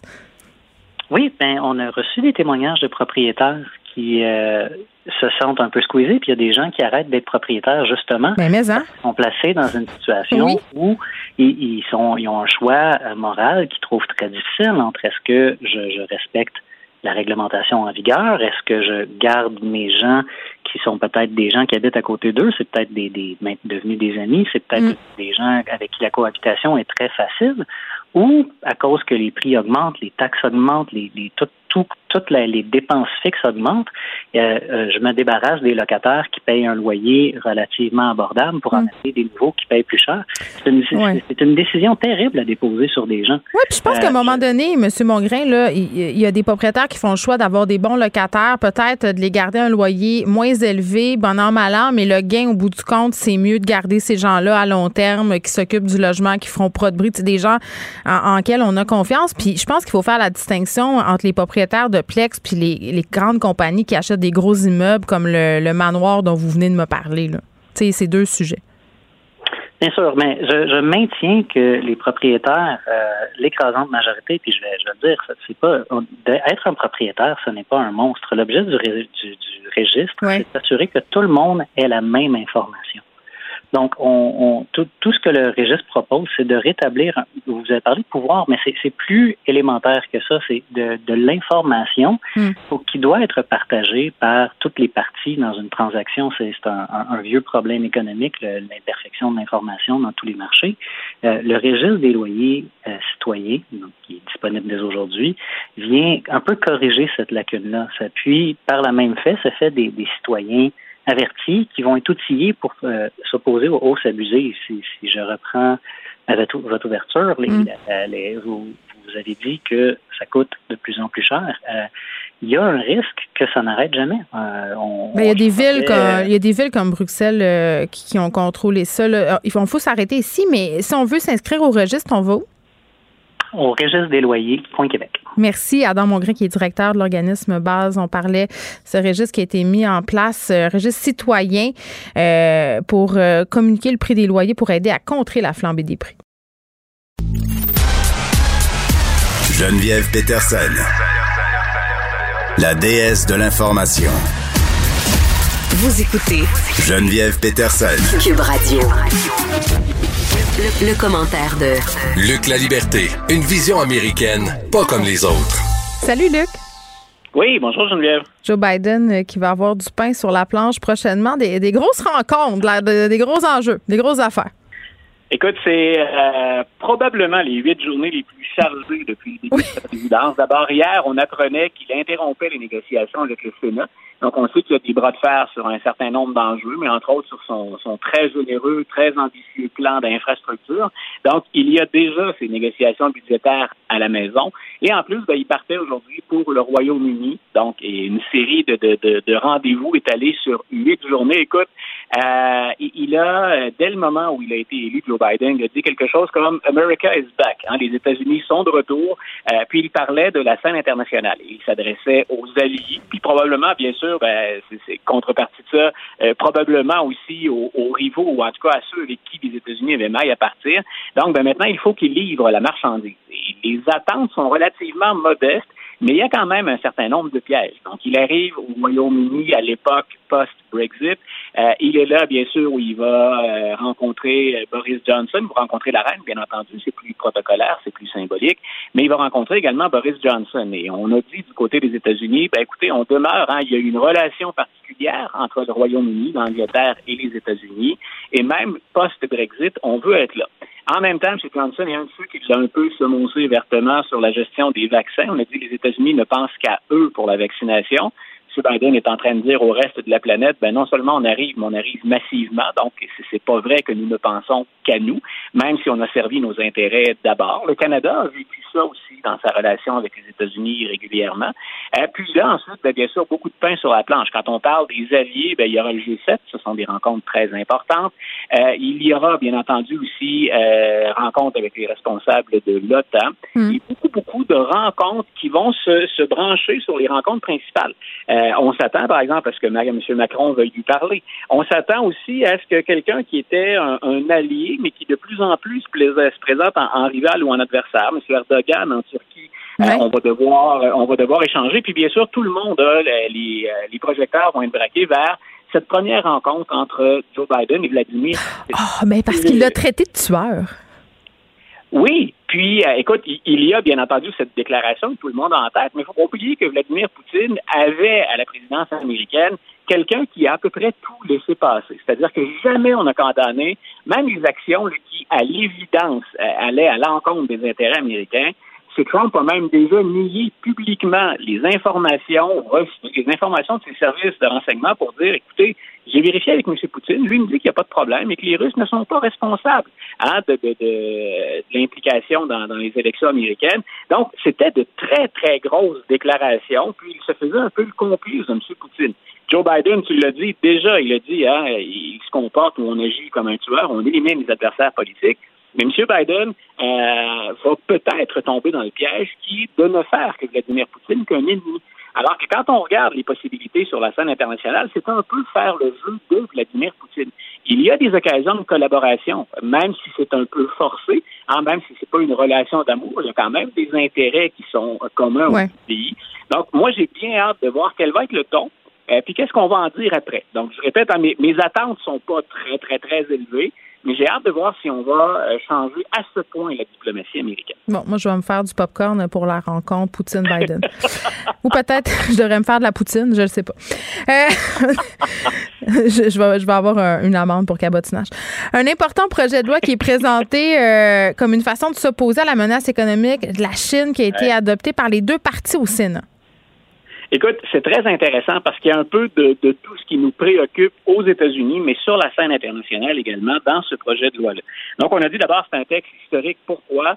Ben parce que dans une période où on ne cesse de parler de polarisation, où on n'arrive pas à rétablir les ponts, ou sur des choses qui nous semblent être des évidences, parfois on trouve le moyen de, de contrecarrer les objectifs de l'autre cas, ben on a eu suffisamment de républicains, beaucoup de républicains en fait, pour voter en compagnie des démocrates sur euh, ce projet-là. Ce que vise ce projet-là essentiellement, c'est, euh, ben, bien entendu, on l'a dit, c'est de, de, rivaliser un peu mieux avec la Chine. Mais ce que je trouve intéressant, c'est qu'on dit là-dedans, bien sûr, il y a au plan international maintenant, euh, tout le monde sait que la Chine assume un leadership. Moi, je pense qu'on a déjà, puis plusieurs le confirment, dépassé les États-Unis. Donc, comme c'est, il y a comme cette espèce d'affrontement de guerre commerciale entre les deux pays. Les États-Unis ne veulent pas être dépassés, du moins le moins longtemps possible. Mais ça passe aussi par quelque chose qui est revenu nous hanter un peu pendant la pandémie. On a dit, par exemple, on va recommencer à produire aux États-Unis des semi-conducteurs. Donc, on est en guerre technologique. Et on a vu avec la pandémie dans d'autres domaines qu'avec la mondialisation, mais ça nous rendait beaucoup dépendants ou très dépendants de l'étranger Oh, oui. dans certains domaines. On l'a expérimenté. Voilà. Alors, il y a tout à fait, le, le- le constat est assez flagrant. Donc, c'est un de ces domaines, ça, où on le constate et où on se dit, sans nécessairement être un réel compétiteur dans le domaine des, des semi-conducteurs, est-ce qu'on pourrait pas regagner une certaine forme d'indépendance? Ceux qui en ont con- contre la globalisation, c'est un peu le grand cheval de bataille. C'est qu'il y a des pans complets de notre économie ou des secteurs ben, qu'on met entre les mains de certains pays pour se concentrer sur ce qui, dans le marché global maintenant, est notre force ou ce qu'on considère être une force. Donc, il y, a, y a un peu ça. Il y a la compétition euh, au plan technologique, la compétition au plan économique. C'est un peu la suprématie internationale qu'on ajoute à ça aussi. Puis, les États-Unis vont jouer ce qui est, je pense, un de leurs rares avantages dans cette loi dans cette, euh, dans ce contexte-là. Ils vont jouer la carte du régime démocratique. Ils vont dire, écoutez, vous avez les, les- la Chine qui est en train d'assurer une suprématie, ou en tout cas qui devient presque indélogeable. Euh, c'est un régime qui est très autoritaire. C'est un régime où il n'y a pas de liberté d'expression, où on contrôle les médias. Euh, vous avez le choix, grosso modo, entre un ami autoritaire ou un ami qui, malgré, hein, on a des forces, mais on a des faiblesses, c'est un ami qui favorise encore, jusqu'à preuve du contraire, la démocratie. Donc, on va dire, grosso modo, on va ajouter à la lutte technologique et à la lutte commerciale un volet qui relève des valeurs que prône ou qu'encourage chacun des deux camps, si on peut s'exprimer comme ça. Oui, euh, on parle d'un article qui a été écrit par l'agence France Presse et repris par à peu près tous les médias euh, ici au Québec et à l'échelle internationale aussi. Euh, ça parle de milliardaires américains qui Ouais. ont échappé à l'impôt selon une étude, une enquête, euh, mais une enquête qui fait quand même pas l'unanimité dans le monde de la finance. Je dirais ça comme ça. Non, c'est ben voilà, ben, da- très difficile de faire l'unanimité d'ailleurs dans le dans le monde de la finance. Oui. Ce sont déjà des, des- des grandes orientations. Mais ce groupe-là, tout le monde a une certaine crédibilité. C'est une, étude qui a été produite par ProPublica, Mm. euh, qui est une organisation indépendante. Donc, elle n'est pas affiliée à un courant ou à une, orga- à une autre organisation en, en particulier. Et elle, ce qu'elle dit, on peut quand même remettre certains chiffres en question, je veux bien, mais la tendance, elle est très lourde. Grosso modo, ce qu'on dit, puis là, on a énuméré une longue liste de personnages, de, de milliardaires ou d'ultra riches comme Bezos hein, ou encore comme Bloom- Bloomberg, George Soros. Ben Elon gens Musk. on- Oui, voilà, Elon Musk est là-dedans aussi. Donc, on dit que ces gens-là sont parmi les plus grandes fortunes au monde Oui. et ils parviennent certaines années, en profitant d'échappatoires fiscaux, en profitant de crédits d'impôts très généreux, ils parviennent à ne pas payer d'impôts du tout. Ce qu'ont dénoncé déjà des milliardaires comme Warren Buffett qui lui disait c'est pas normal que je paie moins d'impôts que ma secrétaire. Non, puis eux, euh, ces, Oui. ces milliardaires-là, ainsi que Bill Gates, participent à une initiative qui s'appelle quelque chose comme le Fonds de génération. Là, ils se sont engagés à donner euh, une grande partie de leur fortune à leur décès. Mais, mais ce qui est reproché, moi, la critique que je vois passer, Luc, par rapport à cet article-là, c'est qu'on a présenté un, un taux d'impôt. Je veux pas euh, mêler le monde, mais on a présenté un taux d'impôt personnel euh, avec l'augmentation de leurs actifs, donc l'augmentation Ouais. de leur placement, de leur compagnie cotée en bourse. Mais le gain sur les actifs, c'est pas imposable. Donc, c'est comme si tu demandais à des gens de payer de l'impôt sur euh, de l'argent virtuel parce que ces actifs-là, ils se sont, ils sont pas vendus, là. Ça, tout à fait. Et ça explique une partie. ce que ce qu'on critique, en fait, c'est c'est l'écart. là. C'est ces gens-là, qu'on calcule les actifs ou pas, demeurent parmi les plus grosses fortunes. C'est là où Bien sûr, ben oui. voilà, c'est c'est là où on a un argumentaire. Ensuite, sur quel chiffre on embarque dans l'équation, ben peut-être effectivement qu'on présente le portrait le plus sombre pour ces gens-là, pour les, les, ultra-riches. Mais il reste qu'on a un, problème de l'autre côté. Puis mm-hmm. certains ont pointé en disant, ben, regarde, regarde, Donald Trump a fait ça, diminuer les impôts. La problématique, elle remonte à bien avant Donald Trump. Il n'est qu'un personnage parmi d'autres là-dedans. Moi, ce que je perçois, c'est qu'aux États-Unis encore, euh, il y a un leg de ce qu'on a appelé à l'époque de Ronald Reagan les trickle-down economics. En mm-hmm. grosso modo, c'est l'économie ruisselante. Si vous libérez de taxation et d'imposition les plus riches, ils vont créer de l'emploi, ce qui est vrai quand on regarde, par exemple, euh, Amazon, hein, ne serait-ce que ça. on va créer de l'emploi, puis comme ça, la richesse est mieux répartie on a prouvé, je ne sais pas combien de fois, que ça fonctionne pas ou que quand il y a des retombées, ça fonctionne mal et c'est mal. Non, mais, mais c'est ça, parce que euh, tu me disais évitement fiscal, c'est parce qu'on peut déplacer fiscalement une perte sur un placement contre un gain, par exemple, une autre année. Ça explique pourquoi des revenus sont pas imposables. Je donne l'exemple, c'est Jeff Bezos, c'est l'exemple parfait de ça. Mais, mais c'est plus un débat éthique sur la fiscalité qu'un débat basé sur les faits ici. Moi, c'est la seule affaire qui, qui me bug un peu avec cet article-là. Oui, tu as tout à fait raison. Si on va sur la, si on va sur la base des faits, c'est le bout où on peut dire parfois, hein, on peut faire dire aux chiffres ce qu'on veut. Exact. Donc, euh, dans, ce cas-ci, c'est un bel exemple et peut-être qu'on dessert la cause. Oui. Puis eux le font très bien, le font très bien, Luc, faire dire aux chiffres ce qu'ils veulent. voilà. que... Mais de l'autre côté, il avoue qu'il y a quand même quelque chose. Oui, oui. Elon Musk, oui. il a moyens de s'envoyer en l'air. Je parle de la fusée SpaceX. Euh, il, a, il a les moyens de mm. ça, mais pas d'attribuer sa part. Oui, c'est ça. Lui puis Elon Musk qui s'en va faire un voyage. Non, Elon Musk, c'est satellite, puis Jeff Bezos qui s'en va euh, dans l'espace. Donc, euh, tu sais. Voilà, donc on, on les dépeint pas, ce serait facile de tomber dans les bons et les méchants. Mais il reste quelque chose de très paradoxal à voir la pauvreté augmenter. Mais c'est sûr. Le fardeau fiscal, la classe moyenne augmenter pendant que ces gens-là n'en paient pas. Oui. C'est quand même, c'est quand même énorme comme faut. Mais tu as, tout à fait raison. Puis il y a d'autres personnes qui font d'autres choix, des ultra riches qui font le choix de, faire de la philanthropie puis de donner l'ensemble de leur fortune à leur décès. Donc euh, voilà, chacun ses choix. Merci Luc. Un grand plaisir. Une bonne fin de journée, Geneviève. Geneviève Peterson. Une animatrice pas comme les autres. Cube Radio. Elsie Lefebvre est avec nous, qu'on peut lire dans le Journal de Montréal et dans le Journal de Québec. Salut Elsie. Bonjour Geneviève. J'oublie tout le temps de dire qu'on peut t'écouter aussi avec Mario Dumont parce que je te vois dans ma télé chaque matin quand je prépare l'émission. tu fais bien ça. Eh, OK. Euh, on, tu te demandais euh, dans ton texte d'aujourd'hui s'il existe euh, un Eldorado du soleil pour le Parti québécois? Exactement. Donc, le Parti québécois, c'est sûr que, bon, depuis la dernière élection, ça va pas bien. Il y avait seulement 10 députés, puis ils sont rendus à 7. Donc, le départ, là, cette, la semaine dernière de M. Roy, le député de Gaspésie, mm. c'est sûr que ça fait mal, tu sais, pour le Parti québécois. Pierre-Paul Saint, euh, Pierre, euh, voyons, Paul Saint-Pierre Plamondon. Lui, il a beaucoup trop de P dans son nom, là, oui. oui, c'est ça, PSPP. Donc, euh, c'est sûr que, bon, est arrivé à gagner la chefferie. Déjà, une chefferie, on le sait, là, ça divise un parti. Alors là, il est en train d'essayer de recoller les pots cassés puis remobiliser des, euh, des militants, des citoyens, euh, des députés euh, et, tout le monde autour de la question de l'indépendance du français, des dossiers de, de politique plus sociale comme les changements climatiques et tout ça. Puis bon, M. Roy, ça n'a pas fait son affaire, il a quitté. Euh, on a vu là, Pascal Bérubé, Véronique Yvon euh, sortir un peu, euh, non pas la défense de leur chef, mais pour dire que M. Roy n'était pas facile. Disons ça comme ça. Hmm. Il n'est pas juste QS qui a des problèmes à l'interne, finalement. Non, c'est ça, exactement. Donc, le Parti québécois, bon, c'est sûr que c'est pas une bonne nouvelle parce qu'on souhaiterait que additionner, donc Paul Saint-Pierre Plamondon, c'est sûr qu'il voudrait additionner, mais en même temps, à un moment donné, c'est peut-être mieux de laisser aller des personnes qui qui travaillent pas, qui rentrent pas dans le bon sens. Et donc, moi, je, je, j'essaie de regarder la situation du Parti québécois. C'est sûr qu'on peut se dire deux choses. On ferme la, on ferme la, on ferme, euh, on ferme la baraque, puis euh, on abandonne tout. Mais en même temps, euh, si on regarde dans une perspective plus longue, c'est possible pour le Parti québécois de revenir parce qu'on sait que la politique est faite de cycles. Rappelons-nous du Parti libéral du Canada. Rappelons-nous du Bloc québécois. le Parti libéral du Canada, après le scandale des commandites, on pensait que c'était une marque finie, finie, finie. On pouvait plus toucher à ça avec une pôle de 100 pieds. Euh, le Bloc québécois, après la défaite de, de G17 euh, euh, en 2011, était complètement décimé. Il restait encore là moins de 10 députés. Puis on a vu un cycle politique passe, puis Yves-François Blanchet est arrivé, puis s'est avéré comme être l'homme de la, de la situation, puis a été élu avec une forte majorité au Québec. Donc, en ce moment, c'est sûr que pour toutes les oppositions, c'est très difficile. Oh, mais attends, là, c'est-tu comme si Paul Saint-Pierre Plamondon, c'était notre rebound?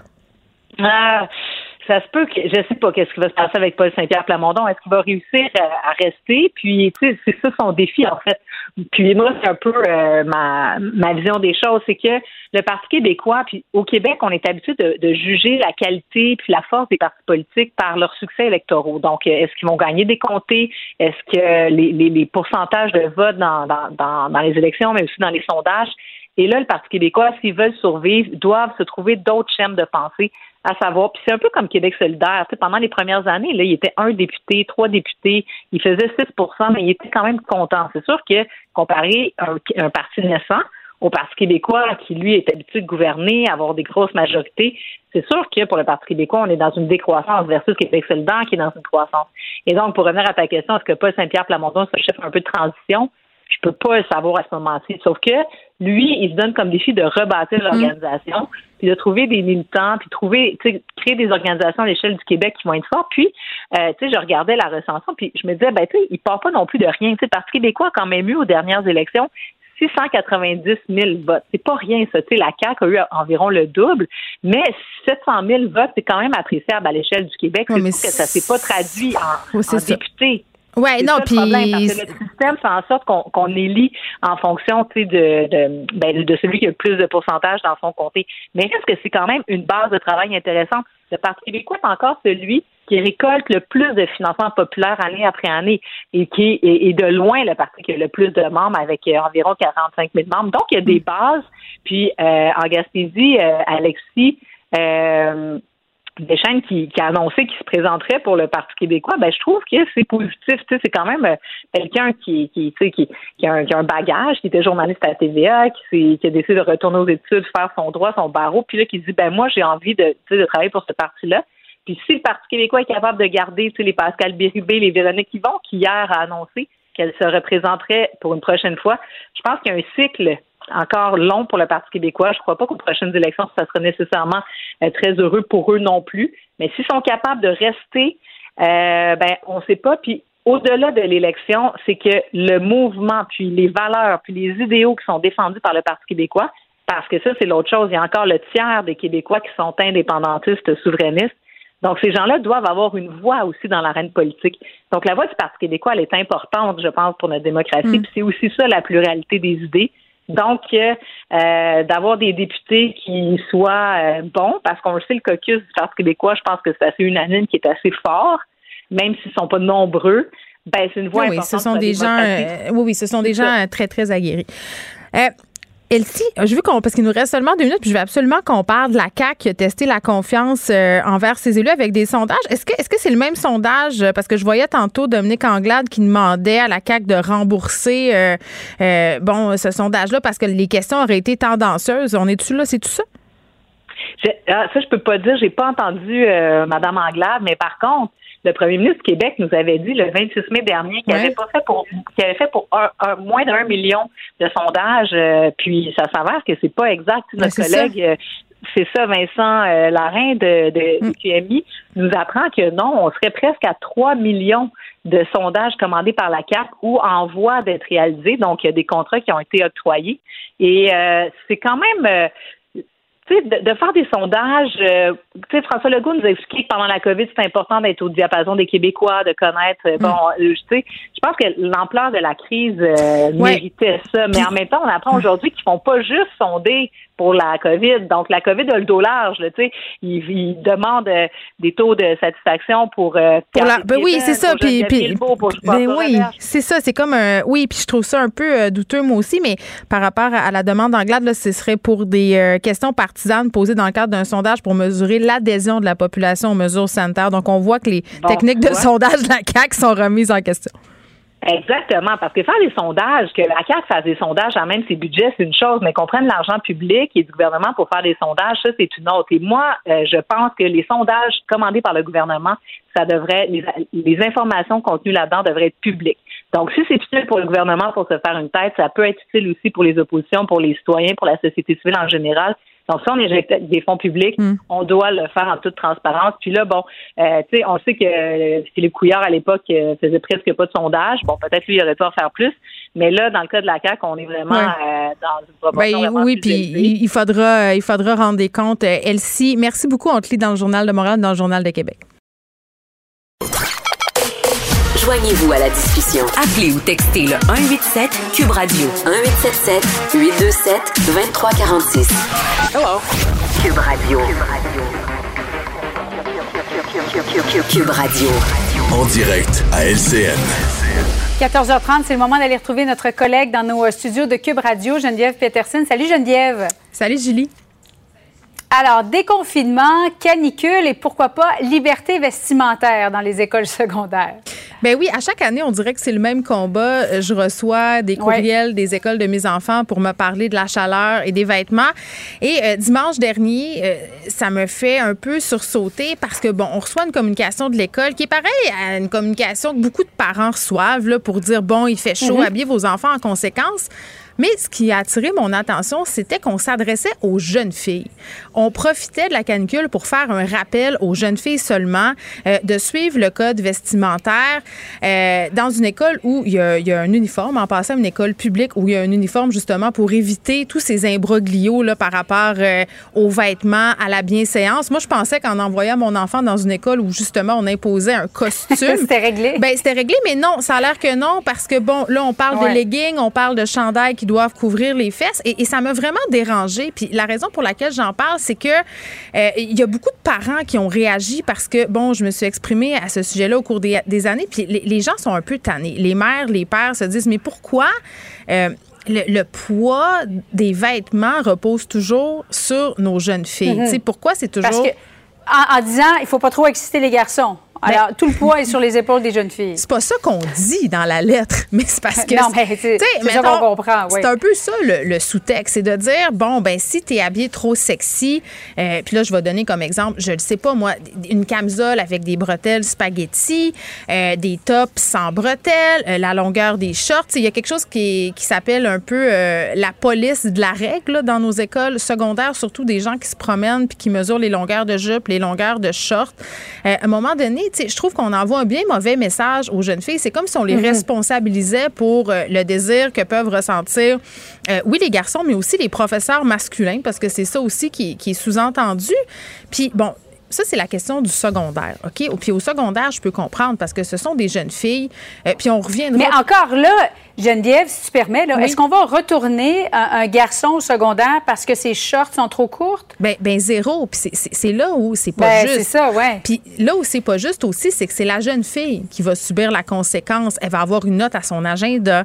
Euh, donc, elle aura, euh, par exemple, des problèmes disciplinaires. Ça peut aller jusqu'à être retournée euh, chez elle pour se changer. Moi, j'ai couvert un cas il y a quelques années. C'était à l'école secondaire Robert Gravel où une direction renvoyait les jeunes filles qui ne portaient pas de soutien-gorge. Tu sais, à un moment donné, euh, il faut quand même se demander pourquoi on fait ça puis qu'est-ce que ça a comme effet. Puis si on veut avoir la discussion sur les vêtements à l'école, il faut que ça soit sur un pied d'égalité. Il faut que ça soit, entre guillemets, non sais, si on décide d'un code, le code doit s'appliquer à tout le monde parce que euh, je veux qu'on fasse attention ici. Là. Moi, je suis pas en train de dire qu'on doit permettre tous les vêtements euh, dans une école parce que l'école, c'est un lieu d'apprentissage. Puis on doit apprendre que des vêtements euh, qui conviennent à chaque circonstance. C'est bien clair que si je me pointe en géo avec un bikini, ça marche pas. On n'est pas à plage d'Oka. Comprends-tu? Donc ça, c'est important qu'on explique ça. Mais que ce soit pas à géométrie variable. Là, on Ben, a l'impression que c'est ça en ce moment. Oui, puis qu'on explique aux, aux- aux jeunes, au lieu d'expliquer les conséquences puis de mettre le fardeau sur les Mhm. petites filles, c'est de dire eh, ben pourquoi tu veux t'habiller comme ça? T'es-tu confortable? Puis il y a tout un travail aussi en amont à faire avec les garçons, tu sais, à gérer leurs réactions, qu'ils aient des réactions appropriées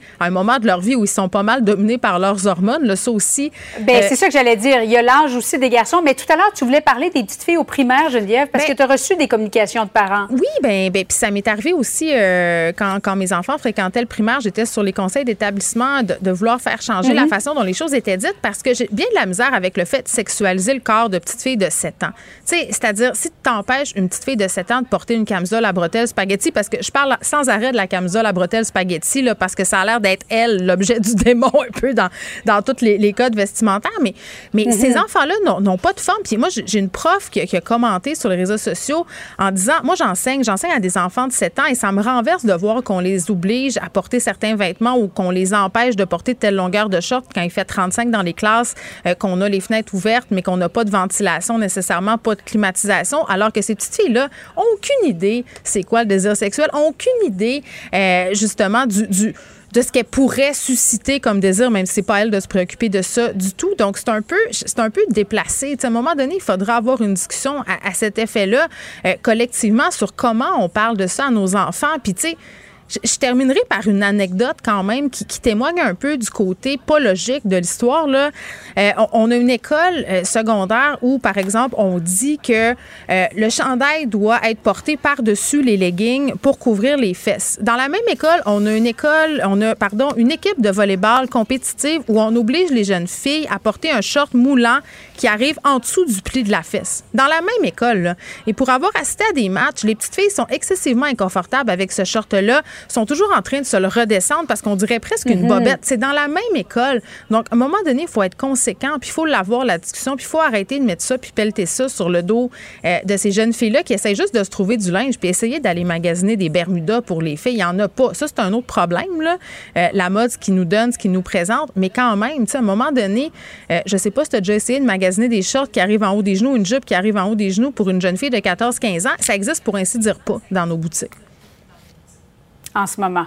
Euh, mais juste une dernière question, Geneviève, parce que tu disais que ta fille euh, allait dans une école, fréquentait une, école où il y avait des uniformes. Oui. Est-ce que c'est que le, le fait que les, les jeunes filles, les garçons arrivent à l'école habillés et c'est par la suite qu'ils doivent mettre leurs uniformes? Non, non, pas du tout. Euh, dans, dans le cas de l'école de ma fille, on rappelait justement, parce que des journaux, ils peuvent s'habiller comme elles veulent, donc de respecter le code. Puis on disait, Ah, c'est par rapport aux fameux leggings là, qu'il faut cacher les fesses euh, et qu'il faut. Puis ça s'adresse juste aux jeunes filles. Là. Puis bon, tu vas me dire, les garçons portent pas de leggings, mais, mais c'est ça, c'est toujours vers les jeunes filles euh, que c'est ciblé. Donc je trouve que ça nous envoie un bien drôle de message. On est en 2021. Là, à un moment donné, il va falloir se questionner sur comment on parle euh, aux jeunes filles de leur corps puis de leur sexualité, puis apprendre aussi aux garçons à gérer leur réaction. Merci beaucoup, Geneviève. Bon après-midi à toi. Merci. Pour elle, une question sans réponse n'est pas une réponse. Geneviève Peterson. Cube Radio. On va se parler des bulles voyage. Est-ce que ce serait une possible solution pour faire repartir l'industrie du tourisme? Mais avant, euh, vous mentionnez qu'à partir du mois de juillet, les voyageurs qui sont entièrement vaccinés, donc deux doses euh, ici au Canada, parce que je crois que Johnson et Johnson n'est pas encore disponible sur notre terre. Donc, les gens qui ont eu deux doses, euh, on n'aura plus besoin de passer par un séjour obligatoire dans un hôtel désigné. Donc, la fameuse quarantaine de 14 jours là, qui coûtait quand même assez cher, ce sera chose du passé pour ceux qui ont eu deux doses à de juillet pour ceux qui arrivent par voie aérienne. C'est important de le spécifier. De toute façon, les personnes qui arrivaient autrement, c'était pas les mêmes règles. On est avec Dominique Lapointe, qui est titulaire de la chaire sur les dynamiques touristiques, relations socio-territoriales de l'UQAM. Très grand titre. Monsieur Lapointe, bonjour. Bonjour, oui, puis c'est juste une partie de mon titre parce qu'il y a d'autres affaires en dessous de ma signature aussi. Ouais, Mais ben- euh, on va se contenter de ça pour l'instant. Oui, parce que je serais pas capable de le dire sans prendre mon respect. Bon. OK. On va se parler euh, des bulles voyage. Premièrement, juste nous expliquer en quoi ça consiste, euh, une bulle voyage. Ben, les, les, les, les bulles, euh, les bulles sanitaires, euh, dans le fond, c'est un, un concept qui, au début de la pandémie, a été, euh, a été mis en place, ou du moins a essayé d'être mis en place, euh, avec entre autres là, euh, la, ce qu'il appelait la, la Trans-Tasman Bubble entre l'Australie puis la Nouvelle-Zélande euh, au départ, où est-ce qu'eux étaient moins touchés et que finalement, bon, l'Australie, sa situation sanitaire, épidémiologique a- a euh, s'est empiré et la bulle a, a explosé. On a eu la bulle atlantique euh, chez nous euh, au Canada, hein, entre les provinces maritimes, qui aussi fait long feu à un instant parce que la situation épidémiologique d'un territoire à l'autre a changé. Mais c'est l'idée que des territoires qui ont des conditions épidémiologiques, je dirais, similaires, similaires du côté euh, ça va bien. Oui, c'est ça. Euh, Mais en même temps, on pourrait en créer où ça va mal, dans le fond. Ouais, mais oui, ben c'est, ouais, ça, ça serait un peu le, le, une antithèse, là. mais disons que euh, qui euh, qui crée un, un espace protégé euh, avec une libre mobilité, une liberté de mobilité là qui ressemble à celle qu'on avait euh, avant la pandémie. Euh, là aujourd'hui avec la vaccination, c'est sûr que le cette idée à l'échelle des pays en tant que tel, elle est moins, elle est moins, elle est moins grande, mais l'idée des bulles touristiques, ça, c'est pas quelque chose de nouveau. Hein. Ça existe, entre autres, si on pense à certains resorts euh, ou certains, euh, euh, bon, entre autres certains resorts qui sont associés à des, des bateaux de croisière où est-ce que on débarque, on n'a aucun lien avec la population locale, on est un peu comme dans une bulle. bon, dans, dans, dans l'article du Devoir là de ce matin, entre autres je donne l'exemple de l'île de Roatan au Honduras, qui est mm. une île. Le Honduras, c'est pas un pays très sécuritaire pour voyager, mais l'île de Roatan est une île où est-ce qu'elle a sa propre piste d'atterrissage, il y a des resorts, fait louer des Airbnb, et il y a un niveau de sécurité beaucoup plus élevé que à d'autres endroits dans le pays. Et donc, cette idée de créer des bulles pour sécuriser les visiteurs, ça existe là, c'est même un concept qui a été euh, élaboré dans les années 90. Et là, ce qu'on peut voir, là, puis ma réponse est un peu longue, je sais, ce qu'on peut, ce qu'on peut voir qui va arriver, c'est qu'à des échelles plus petites que les pays, ils risquent de se créer de ces enclaves-là. Où est-ce que on va et, là, c'est là pour ça que moi je parle plutôt de corridors ah, sanitaires. Ça.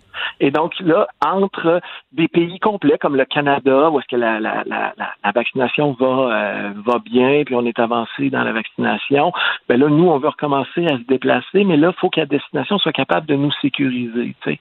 Et donc, c'est là que des espaces vont créer, mm.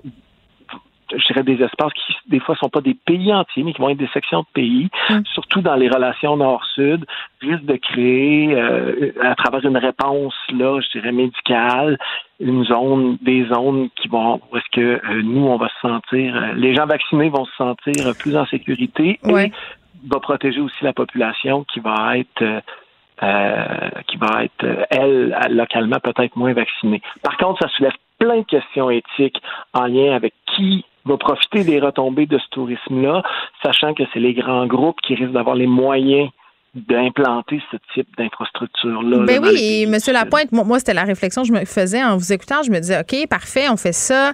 Euh, on, regarde la situation épidémiologique, les pays où le plus de vaccination pour faire ces corridors-là. Donc, automatiquement, euh, ce sont les pays qui sont riches. Donc, le tourisme va partir tout d'abord pour ces pays-là, les pays riches. Euh, déjà que c'est plus facile pour les riches de voyager aussi. Là. Donc, tu sais, ça, ça reste quand même tout de même assez inéquitable au bout du compte. Oui, mais euh, ça, c'est pas euh, la pandémie a juste rajouté une couche sur ce qui existait déjà. Là, tu sais, quand on parle de 1,2 milliard de déplacements internationaux là, avant la, la pandémie, ben, c'est majoritairement des gens des pays riches et la classe riche des pays moins riches. Euh, et, et, et, là, une des choses qui est très différente dans cette, tu sais, le tourisme a vécu des crises avant, là, avec le terrorisme, des mm. crises politiques, des crises naturelles, les tsunamis, tout ça. et, la stratégie suite à une crise était toujours de la destination impactée de euh, rassurer et sécuriser les potentiels visiteurs. Là, il y a une nouvelle donnée qui est la réaction des pays émetteurs. Puis là, je, donne, je vais vous donner l'exemple de la Chine. Euh, il y a plein de destinations en Asie du Sud-Est qui sont dépendantes, euh, qui ont des, des, visiteurs chinois qui, eux, ont eu une grande croissance là, dans les 15 dernières années là, avec l'ouverture euh, des frontières de la Chine qui fait que la classe moyenne et les hautes classes chinoises peuvent voyager euh, maintenant, ce qui n'était pas le cas quand, quand moi j'étais jeune. Et, euh, et là, tout à coup, la Chine, elle, elle, a fermé ses frontières. Les ressortissants chinois ne peuvent pas faire de voyage d'agrément présentement. Et donc, il y a eu un boom du tourisme intérieur en Chine. Et vous comprenez que les destinations autour qui avaient besoin, qui vivaient de ces touristes-là, ben, ils peuvent mettre toutes les mesures sanitaires qu'ils veulent présentement. La Chine, euh, vous sortez pas si vous êtes, euh, si vous êtes en Chine présentement. Ouais. Et donc là, ça, ça c'est une nouvelle donne aussi. Et, et, et, et ce qu'on risque, que ce qu'il faut analyser là, dans ce qui s'en vient et, de voir évoluer, c'est oui la vaccination, mais cette vaccination-là, elle est très inégale d'un pays à l'autre pour toutes sortes de raisons, Mhm. accès aux ressources, inégalité de richesse, tout ça, mais aussi attitude face au vaccin. On voit les Américains ont vacciné rapidement, la deux, leur deuxième dose avance. Là, ils, ont, ils frappent une espèce de plafond dans certains États par rapport à la méfiance au vaccin. Je pense qu'on va pouvoir s'attendre à quelque chose de similaire en France, là, qui a un historique de, euh, je dirais, de, de non-vaccination là, dans les dernières années. Euh, bon, euh, fait que là, ça, c'est sûr que ça, c'est un facteur. Mais après ça, il va y avoir la capacité des grands groupes qui, entre autres aériens, de repartir la machine. Oui, mais qu'est-ce qu'ils attendent? Est-ce qu'on attend justement peut-être euh, que les ententes se fassent entre pays? Parce que les compagnies aériennes, pour l'instant, ont l'air assez frileuses à repartir tout ça. là. Oui, ben c'est sûr que les compagnies aériennes, vous, là, si vous êtes euh, PDG d'une compagnie aérienne. Ben, J'ai une grosse avez- prime, premièrement. Hein? Oui, ça c'est sûr. Et vous avez des actionnaires qui, en théorie, aimeraient avoir des dividendes aussi. C'est ça. Et donc, qu'est-ce que vous voulez? C'est prendre des décisions dans un univers, dans un environnement d'affaires le plus prévisible et sécuritaire possible. Comme vous voyez, depuis tout à l'heure, j'amène des facteurs de risque, j'amène des facteurs d'incertitude qui fait qu'on a beaucoup de difficultés à à, à, à voir là, vers, vers- vers où ça fonctionne. Et moi, je vous dirais que présentement, ce que je vois, c'est qu'il y, y a comme trois classes de pays. Là. Donc, on a des pays plus riches qui sont et avec des, des, des- une population euh, assez grande qui sont capables pour l'instant de se tourner sur, vers le tourisme domestique et supporter en attendant l'industrie, hein, les États-Unis, euh, la Chine, la France, le Canada, dans des moindres mesures, l'Allemagne. Euh, après ça, on a toute une série de pays là, là-dedans. Il y a la Grèce, le Mexique, euh, qui eux euh, ont réouvert là assez rapidement. Tu sais, la Grèce a fait une entente avec Israël au départ parce qu'Israël était très avancé dans la vaccination. Mhm. Mais présentement, la Grèce, touristiquement parlant, elle est ouverte, mais parce que c'est des pays qui sont qui ont qui ont absolument besoin du dollar. C'est ça, parce que c'est ça, ça fait partie de leur économie. C'est un, c'est un, c'est un des, des piliers de leur économie. Dominique Lapointe, merci. Euh, C'était super intéressant. On parlait euh, des corridors euh, entre pays qui seraient peut-être une solution possible pour faire repartir l'industrie du tourisme. Le, le commentaire de Danny Saint-Pierre, un chef pas comme les autres. T'as-tu hâte de voyager en dehors du Canada, toi? Mais, hein? Pour vrai, ben moi, ça m'a repogné, ça fait pas longtemps. Moi, je pense qu'il y a beaucoup de gens qui ont passé par ce processus-là de dire euh, je veux voyager dans mon Canada, je veux voir mon pays, je veux voir mon Québec. Ben oui. mais, Ben oui. mais là, On peut faire les deux. je pense que oui. Je- euh, Puis on était un peu euh, réticents. Moi, je, je me disais pas plus tard que peut-être deux, trois mois que ça me prendrait un petit bout avant euh, d'avoir la confiance de sortir de mon pays. Finalement, euh, la vie est bien faite. La vaccination avançant et l'espoir Mhm. Se pointant le bout du nez, je suis déjà en train de penser euh, à, ma, à ma prochaine et première destination post-pandémique. Toi, ça serait quoi? Moi, je l'ai trouvé. C'est quoi? En discutant avec Jessica Roosevelt aujourd'hui, euh, qui est une Québécoise de 35 ans, qui Oui. a été consacrée meilleure chef de l'Italie par le guide euh, Ouais, je suis très de jalouse. l'Espresso. Très jalouse que tu y aies parlé d'ailleurs. Ben, écoute, c'est euh, de chef à chef, tu sais. Ton Hein? privilège. Ça a été mon privilège. Puis c'était le fun parce que j'avais rencontré il y a une quinzaine d'années, elle travaillait chez euh, Laurent Godbout à l'Épicier à l'époque, qui Mm. était une très, très, très bonne table. Mais là, elle est en Italie et c'est là que tu irais. Ben, c'est clair que c'est là que j'irais, puis était moderne. Euh, Tu sais que c'est là, c'est là que, j'étais supposée aller avant que tout ça arrive hein, en Désolé. Italie. Fait que je pense qu'on a la même destination euh, post-pandémique, Danny. Il va falloir faire un voyage de couple à quatre. Il va falloir faire ça. Il va falloir convaincre nos, euh, nos autres Non, mais on va les enfermer dans une cage. en classe économique. Ben oui, de faire que. De toute façon, il y en a un qui connaissait la classe économique, là. Exactement. Donc, il voyagera avec les siens. Nous, on ira boire des bulles en première. Non, c'est pas Tout vrai. J'ai tellement pas les moyens de me payer un billet en première classe. Ça Moi coûte plus. 6 000 piastres, genre. Ben- ça, vaut, ça le vaut pas tant, à part que tu as un petit lit. Ça, c'est très le fun. Le petit lit, c'est le fun. Euh, moi, je me le suis fait payer à plusieurs reprises Oui, en mais- travaillant pour des compagnies, tu sais, euh, Ouais, où oui. ils te mettent en business ou en first euh, pour t'impressionner, là, tu Ouais, sais. c'est ça. Pour te mystifier, Ouais. disons ça. Puis après ça, ben, tu, tu le perds en cachet ailleurs. Là. Mais ça, c'est notre histoire. Ceci dit, c'est le fun de faire ton frais avec le petit lit. Euh, Jessica, incroyable. Cette fille-là est, allée- est- a traversé, est allée manger euh, chez Massimo Bottura, qui, euh, qui a un restaurant triple étoilé Michelin, qui a été consacré meilleur restaurant au monde à deux reprises, euh, qu'on peut voir sur Demain de vos chefs, euh, non, sur les Chefs Table sur Netflix. Oui. Euh, un être d'exception euh, qui crée une cuisine d'auteur très, très poétique, très Attends, intéressante. wow, wow, wow. Là, euh, une cuisine d'auteur. De que c'est une cuisine Ben, d'auteur? une cuisine d'auteur, là, c'est que tu sors du répertoire, puis tu crées des choses. OK. Puis tu crées des choses qui sont euh, soit avec des référents, c'est un peu comme les arts visuels ou c'est un peu comme la danse. Tu l'abordes, il y a une technique de base, puis après ça, tu fly. Puis cette personne-là, euh, vous regarderez sur Netflix, il fait un truc, ça s'appelle Échapper ta tarte au citron ou Le coin de la lasagne. Puis il se met à déconner avec des thèmes, puis avec des codes, avec des produits d'exception. Il y a beaucoup d'humour dans sa cuisine. Jessica est allée se à un moment donné. Mhm. Elle a mangé là-bas. Elle l'a convaincu euh, d'y donner une job. Et puis là, depuis 2019, elle, est- elle est à la Casa Maria Luigi, qui est euh, un espèce de B&B super fucking luxueux, où est-ce qu'on on a une table d'exception, puis on a envie de changer les codes. Euh, il y Parce a un que Dieu sait que la cuisine italienne, c'est quand même une cuisine qui est. Puis peut-être que je me trompe, là, mais l'idée que je m'en fais, c'est que c'est une cuisine, somme toute, assez conservatrice, très attachée à ses origines. Euh, puis puis je trouve ça quand même fou que- qu'une femme ait pu tracer son chemin euh, jusque-là, puis travailler dans un restaurant étoilé avec quelqu'un qui est un homme. Tu sais, c'est quand même plusieurs Ouais, prouesses. là. mais non seulement ça. Puis là, c'est là qu'on voit qu'on a un préjugé qui est vraiment Ben, ça. long lasting. C'est peut-être ça. Parce qu'elle est chef de son propre établissement depuis maintenant Ouais, 2019. c'est ça. elle l'a pris, elle l'a élevé. Elle a, elle a une équipe de 10 personnes. Elle s'est installée un four à bois. Elle joue avec les codes. On est loin euh, du spaghetti cacio et pépé. Tu sais, on est dans une aventure gastronomique de niveau mondial. Ouais. Puis cette dame-là, qui est une fille de chez nous, euh, a été consacrée dans ce pays-là qui est pas le sien, étant une femme et pas un homme. Meilleur chef d'Italie, sac à papier. ça. Ben, Bravo. moi, c'est ça qui m'impressionne au, au plus haut point. Puis elle, est-ce qu'elle en revient? Tu sais, quand tu as parlé, euh, c'est quoi ça? Je Elle était, elle était vraiment relax, elle était contente. Elle était dans le jardin. Tu sais, il y a un jardin là-bas, ils cueillent leurs trucs. J'entendais les petits oiseaux, elle était de bonne humeur. Euh, c'est ouvert de 6 h le matin jusqu'à minuit. Euh, elle habite là-bas, littéralement. Pour toujours, là, à vie là. Ben, elle vit là. Elle vit là. Avec la Mais- Dolce Vita. Ah, Je pense pas que c'est si dolce que ça. Oui, parce qu'elle fait le service, c'est tout, elle s'implique, là. Mais des chefs de ce niveau-là, Ouais. Euh, quand on les voit, tu sais, la plupart du temps, ils font le tour du monde euh, pour faire des représentations, être dans des colloques de chefs. Euh, tu sais, il y y, a le MAD à, à Copenhague, euh, il y a le Terroir à Toronto.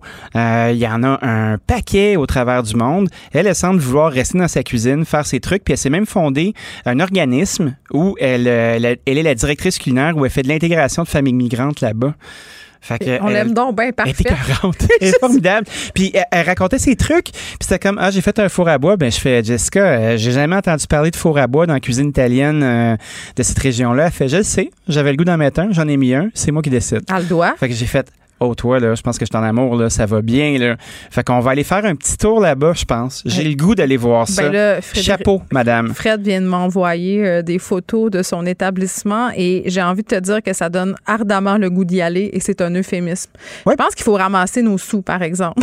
Ouais, ben moi, je suis prêt à ramasser mes sous pour faire des choses comme ça. Mais moi, le tourisme gastronomique, c'est ça qui m'enchante. Le- C'est ma vie. Tu sais, je, peux pas concevoir de partir en voyage dans un endroit où je vais manger médium. Et quand je dis Je ça, médium, moi. ça, veut pas dire cher. Attention. Ben non. Ça veut dire Comment? bien manger. Tu sais, moi, un des voyages euh, où j'ai le mieux mangé, selon moi, c'est en Inde. Tu sais, puis on a, Mhm. on a toutes sortes euh, de préjugés par rapport euh, au voyage en Inde et à la bouffe indienne. Là, moi, je m'étais tellement fait dire, tu vas être malade, mange de rien, nanana, Ah, nanana. Puis j'avais parlé euh, à d'anciennes amies qui étudiaient avec moi en sciences des religions, qui étaient allées vivre là-bas dans des ashrams, là, fait qu'ils m'avaient donné des très bons trucs dont celui de prendre des probiotiques deux mois, pendant deux mois avant d'y aller pour renforcer ma flore Ouais, intestinale. bonne idée. Puis je suis arrivée là-bas un peu tétanisée, là, je vais te Mhm. le dire. J'avais peur d'être malade, là, puis je pense que c'est normal. Euh, on a couché dans des guest house, donc vraiment, on mange euh, de la bouffe euh, du madame, de la madame, puis du monsieur. Ça doit être fantastique. Écoute, Dani, c'est extraordinaire. J'ai jamais bien mangé de même. Puis après ça, je suis allée dans des restaurants supposément bons, là, puis super bien cotés là-bas, Mhm. dans des hôtels à touristes. Puis c'était- c'était huit fois moins bon que dans les guest house que j'ai fréquentés. Et j'ai, j'ai, à un moment donné, anecdote, là, on avait des guides euh, dans le Gujarat, deux petits gars euh, d'environ 17 ans qui étudiaient euh, en littérature française. En tout cas, c'était très bizarre. Puis ils nous guidaient dans la ville parce qu'on était là-bas pour, pour des colloques, tu sais. Puis je voyais qu'ils voulaient nous remercier, puis alors que c'était nous qui avions à les remercier, mais Mhm. ils étaient super polis, puis ils nous amènent à un kiosque, puis ils nous disent, euh, moi puis mon ex, on- a un- le breuvage local ici, là, je peux pas prononcer le nom, mais c'est un espèce de mélange de toutes les affaires qui disent qu'il faut pas manger dans les guides de voyage quand tu t'en vas. Genre de la glace, de l'eau, Mhm. des fruits frais. c'est tout ça, Ah là. ouais? Sais. puis là, je voyais que, eux, ils mettent leur argent là-dedans, ils ont pas d'argent, puis ils nous tentent ça. Écoute, je l'ai bu avec... En, pr- en priant Jésus pour pas euh, être malade. T'as sollicité le barbu, toi? Hey, parce que j'étais terrorisée, mais j'ai dit, je peux pas leur faire ça. Je peux pas leur dire, hey, je le boirai pas de ton breuvage possiblement contaminé. Ben Moi, ouais, la femme blanche occidentale. Mon espèce de, de Ouais. lourdeau. Il s'est rien passé, mon estomac a fait un peu glouglou. Pendant Ouais. une couple d'heures, puis finalement, c'était bien correct. T'as survécu. Tout ça pour dire que. Probiotique? Oui, les, les voyages culinaires, c'est pas nécessairement ceux qui coûtent le plus cher, puis il faut ouvrir son esprit. Puis il faut être à l'aventure, puis il faut écouter les bonnes personnes. Puis des fois, c'est un premier euh, un premier lunch à une place où les gens sont gentils, puis là t'apprends. T'apprends où est-ce qu'il y a le meilleur bar, où est-ce qu'ils font les meilleurs old fashion, où est-ce que les locaux. Ouais, où est-ce que les gens vont prendre l'apéro puis que ça lève? Euh, où est-ce que tu vas trouver les meilleures petites gogosses? Mm. Puis en discutant avec Jessica euh, Roosevelt, j'étais comme wow, elle, elle est partie chez elle avec son pack-sac en pensant faire de la boulangerie, bien relax. Puis elle a rencontré ce gars-là qui est une légende, mais qui en même temps a l'air du gars le plus smart de la Terre. Il voulait l'aider, il l'a engagé. Puis là, elle est devenue le chef de son autre restaurant. Ils font les Greatest Hits, aussi euh, de, de l'Osteria euh, Francesana, qui est le restaurant de Massimo Bottura à Modène. Tu fais comme wow. Il y a d'autres chefs québécois qui se lancent à l'international. Ouais, il y a Hugues Dufour. Ouais. Hugues Dufour, c'est un gars qui vient du Lac-Saint-Jean. C'est euh, c'est un ami de longue date. Il était sous-chef au pied de cochon. Euh, il y a une étoile Michelin euh, à New York, dans le guide de New York. Il est à Long Island. Son restaurant s'appelle M. Wells.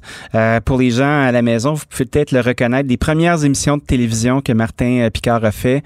Un chef sur la route, où est-ce qu'il était le sidekick. Mm. Euh, tout qu'un cuisinier. Puis lui s'est installé là-bas, a fait beaucoup de collabs avec le New York Times, a été en- encensé. Il s'est même ramassé avec un gros beef dans le GQ avec euh, Alan Richmond. Mais voyons pourquoi? Ouais, qui est un ancien reporter sportif euh, du, euh, du Montreal Daily, je pense, puis qui est devenu un chroniqueur gastro- gastronomique parce que semble-t-il qu'il y aurait une serveuse du M. Wells à l'époque qui aurait allégué se faire pogner le cul par Richmond, puis Richmond Oh, oh. les a tués avec un, a tué une mouche avec un bazooka, a sorti ça dans le GQ, qui est un des magazines masculins les plus lus dans le monde. Oui, oui. Puis, euh, ça, fait que ça, c'est notre Hugues, ça, qui s'est ramassé là-dedans, avec des serveuses trop woke avant leur temps, puis un vieux bonhomme réac en tabarnak de cette fête accusé de se faire de pogner des culs. Wow. Ouais. J'ai le goût d'aller retrouver cet article-là. Donc, ton entrevue avec Jessica euh, Roosevelt, on peut l'écouter quand? À l'addition, euh, à 14h, le samedi, puis surtout sur nos plateformes de balado, quand vous downloadez l'application de, de Cube Radio, ben, vous pouvez voir toutes sortes de petites faces, dont la mienne, dont la tienne d'ailleurs.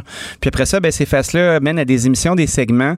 Je pense que vous allez avoir beaucoup de plaisir, vous allez rêver, vous allez entendre les petits oiseaux, puis par- entendre cette euh, charmante jeune dame raconter son aventure italienne. 5 pour le moment corpo. Corpo, merci. Je parlais euh, du code vestimentaire dans les écoles et de la canicule. Oui, comment vont tes ayatollahs par ailleurs? La jupe, je pense, ça va? je pense qu'ils sont en train de se remettre en question légèrement. tu sais. Ah oui? Oui, quand même. euh, une coupe de discussion médiatique, des fois, ça aide à faire cheminer. Hein? Ah, c'est ça, ça fait glou-glou un peu, mais ça passe. Exactement. Non, mais parce que euh, je voyais aussi euh, des, des gens qui travaillent en milieu scolaire qui disaient on va se calmer, là, les élèves, le port du masque, la chaleur, oui, mais il y a des travailleurs qui sont beaucoup plus exposés au risque de la chaleur versus le port du masque. Puis tu voulais me parler de ces travailleurs-là. Par ailleurs, les cuisiniers, on sait, là, puis ça, c'est la joke en restauration. Il y a deux températures dans une cuisine, moins 40, plus 40. Oui, Puis tout à quand fait. il fait plus 40 avec un masque, c'est un peu difficile. Ben, j'ai passé ma journée là-dedans. Difficile, comme dirait Legault. difficile à décider. Oui. Euh, tu sais, moi, je fais beaucoup de cuisine ces temps-ci. là. Je- Tu sais, j'ai ici avec mes Birkenstock de travail puis mes chaussettes de couleur. Là. Check ça comment c'est beau. C'est pas des crocs, ça, Geneviève. Oh my God, c'est c'est des vrai, la gang. Ah, c'est carré. Je fais du scooter en birki, j'ai l'air d'un cave. Tes bas, c'est contravention de style, mais en Ah même temps, non, c'est par exprès, c'est subversif. Mais c'est ça, ça marche. Je Ouais. les aime. C'est euh, c'est Jeanne, ma fille, qui me les a donnés. Ils sont bleu poudre avec des flamants un peu louches, pixelisés. C'est Tu dégueulasse. portes pas ça quand il fait plus 40 dans ta cuisine, là? Ben, je porte ça certain parce que, tu sais, je commençais à travailler en, en sandales ou en babouche, puis je me renverse euh, de la soupe à l'oignon chaude, ces orteils, là. Ça paraît tellement que tu es avec une fille du Saguenay, tu as dit le mot babouche. Des Fait- babouches, comment tu dis personne, ça? Des ben, les gens de Montréal, ils appellent ça des gougounes. Non, mais sans joke, il y a plusieurs travailleurs qui demandent de pouvoir l'enlever, le masque. Là, on Ben, c'est sait euh, qu'on va avoir le droit de recevoir du monde dans les maisons à compter de lundi. Puis là, c'est pas trop clair, le port du masque. là. Moi, j'ai pas encore eu ma réponse. Ce que je comprends, c'est que si t'as pas eu deux doses de vaccin, il va falloir que tu le portes en dedans. Mais c'est pas clair. Fait que, tu sais, à un moment donné, Ben, à un moment donné, il va manquer de police? Ben, par rapport au gym, tantôt, euh, on me disait c'est pas clair non plus les, euh, les- ce qu'il faut faire en ce moment, il faut le porter tout le temps, mais à un moment donné, il va falloir peut-être se parler de la réalité des travailleurs exposés à la chaleur et du Ben port oui. du masque. Là. Tu vois, euh, en cuisine, tu as des grosses drafts d'air chaud Ah oui. quand tu ouvres le, l'ouvres le four. Tu as quand même les, les, les casseroles qui, qui sont fumantes. Le masque, il est bourré de sueur. Il marche même plus rendu là parce que Il dès que c'est mouillé, ça, ça perd son efficacité. Puis là, tu l'enlèves, puis qu'est-ce qui arrive? Il y a des hosties d'assaut qui regardent dans la cuisine, qui vont te mettre, pas, vont te mettre une étoile sur TripAdvisor ou sur l'autre affaire parce que tu parles avec du monde puis t'as pas de masque. Fuck you. J'ai chaud. Allez dans la cuisine faire vos, vos plats, On ma va- gang de Wabo. On va se faire chicaner là, à cause de toi. Ouais, j'ai sacré deux j'ai fois. glissé. J'ai dit sacré? Ah, fuck you, c'est pas J'ai rien entendu. C'est pas sacré, fuck you. C'est une variation. J'ai tout oublié. J'ai plus de souvenirs, votre honneur. Merci, Dani. Bye. Pour une écoute en tout temps, ce commentaire de Danny Saint-Pierre est maintenant disponible dans la section balado de l'application et du site cube.radio, tout comme sa série balado L'Addition, un magazine sur la consommation et l'entrepreneuriat. Cube Radio.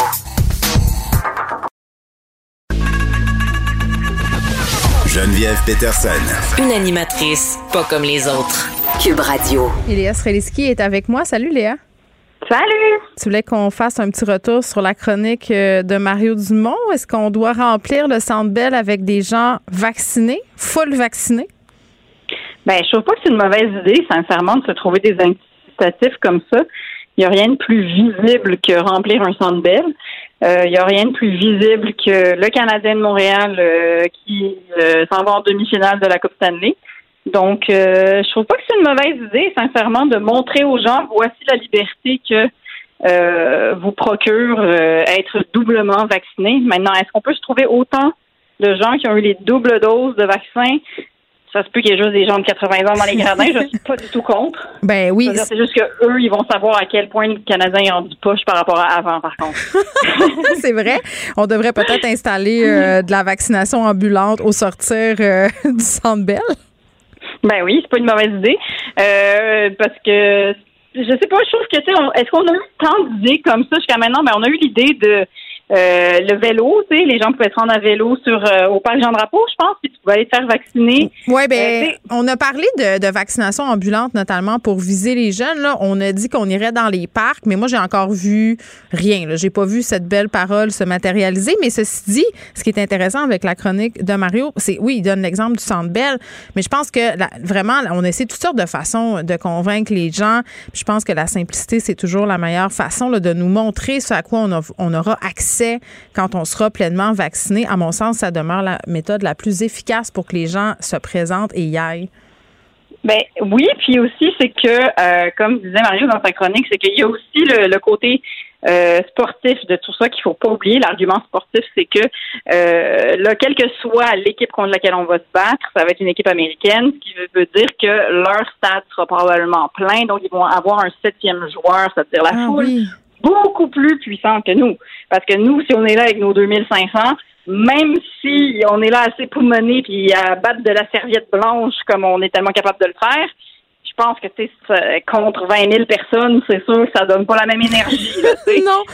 Mais où est passé Léa Streliski? Je me rappelle de toi au début de la pandémie qui commençait à peine à s'intéresser au hockey parce qu'il n'y avait rien d'autre à faire. Tu t'es fait, tu t'es fait pogner à ton propre jeu. Là. T'es rendu une vraie fan. Je, je me suis fait happer, qu'est-ce que tu veux? Euh, fais attention à toi, ça peut arriver vite. J'ai pas attrapé la COVID, mais j'ai appris à attraper la fièvre du hockey. C'est ça qui est arrivé cette année. Euh, mais je sais pas, je, je, tu sais, je, je pense que je suis juste quelqu'un de passionné. Fait que quand je me mets à m'intéresser à quelque chose, euh, c'est facile que je, je, je rentre dans cette case complètement. Mais j'avais peur que ça m'arrive parce que j'avais peur que ça prenne une place dans mon cerveau que je réservais à autre chose. Mais finalement, je réservais cette place à rien. Fait que je l'ai donné au hockey. C'est ça qui est arrivé. Bon, TVA Sport devrait t'appeler pour faire des chroniques. Ça serait très, très Ben, drôle. j'espère. L'invitation est lancée. Je veux, je veux juste qu'on m'envoie au, au game, en fait. C'est ça que je veux. Je veux juste y aller. tu vas être la mascotte. Euh, on s'en va complètement ailleurs. Euh, sujet très, très sérieux, très triste aussi. On revient sur euh, cette attaque que Justin Trudeau a qualifiée d'attentat terroriste. J'aurais tendance à qualifier ça comme ça, moi aussi. Cette famille de London, en Ontario, qui a été happée par un jeune homme de 20 ans, quatre morts un petit gars de 9 ans euh, qui est à l'hôpital et qui va devoir euh, vivre avec sa vie, vivre toute sa vie, pardon, avec les conséquences euh, de cette tragédie-là. tu veux revenir sur un article où on dépeignait l'auteur de ce crime-là de façon qui a créé un malaise chez toi? Ben, c'était presque cliché. Je suis tombée là-dessus dans la Gazette hier soir. C'est-à-dire que déjà sur Twitter, le, tweet qui est parti pour parler de, de, de du tueur de, qu'on va pas nommer, oui. Qu'on va pas nommer, c'est ça. Euh, tu sais, sa photo, ce qu'ils avaient choisi, c'était lui avec un poisson. Il était très heureux. Il était clairement en week-end de pêche. Et ensuite, quand on quand on lisait l'article je je comprends que tu sais, un journaliste doit forcément euh, rapporter les témoignages qu'il est allé chercher, puis il est allé chercher des témoignages pour faire le portrait de cette personne-là, en parlant à ses amis, en parlant à ses proches, puis c'est sûr que la plupart des gens ont tendance à dire ben ça lui ressemblait pas, nanana.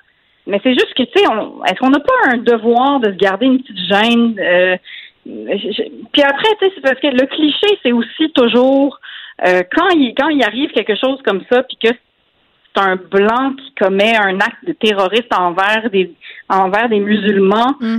Euh, je veux dire, on a tendance à dire justement que le privilège blanc est là. Puis là, c'était comme c'était comme un cliché de ça. C'est-à-dire que c'est tellement la preuve. Oui, vas-y. Non, non, vas-y, c'était la preuve de quoi?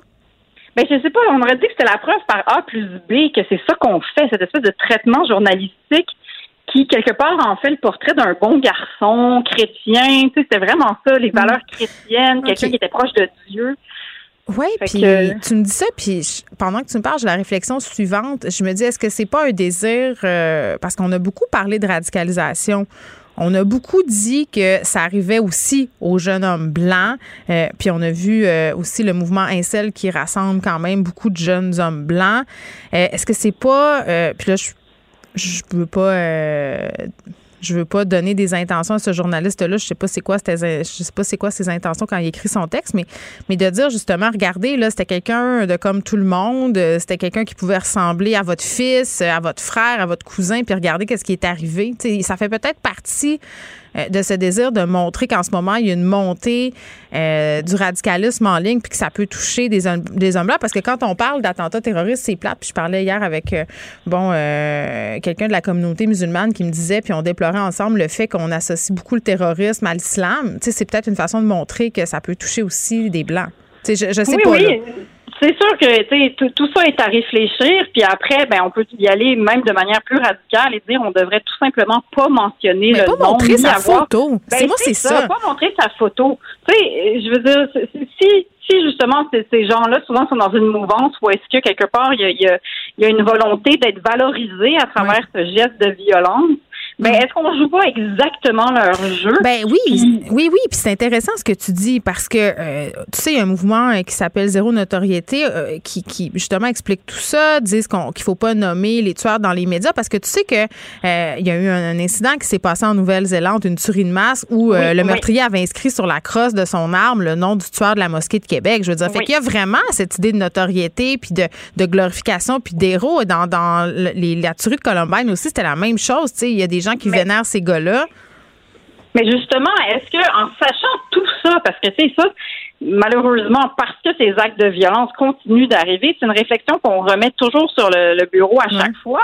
Puis justement, je pensais qu'on était rendu plus loin que ça, que de montrer le petit gars heureux à la pêche. J'étais comme, voyons, crème, on n'a pas avancé, on s'était pas dit que, tu au moins, je suggérais, tu veux pas mettre son mugshot, au moins sa, photo, son portrait de police, parce qu'il y en avait pas, je, je n'importe quoi, mais sauf que il me semble qu'on on est rendu plus loin. On va en faire le portrait d'un beau petit chrétien qui, quelque part, a eu un accident. Il y a eu, c'est un, un acte qui lui ressemblait pas. Je veux dire, c'est scandaleux, je trouve, faire ça. En ben, je pensais qu'on était rendu plus loin que ça. Ben, as raison. Puis ça me fait penser euh, à l'utilisation du mot drame conjugal dans les médias, même s'il y a plein de groupes qui font des sorties pour dire que c'est pas approprié, même s'il y a une certaine prise de conscience.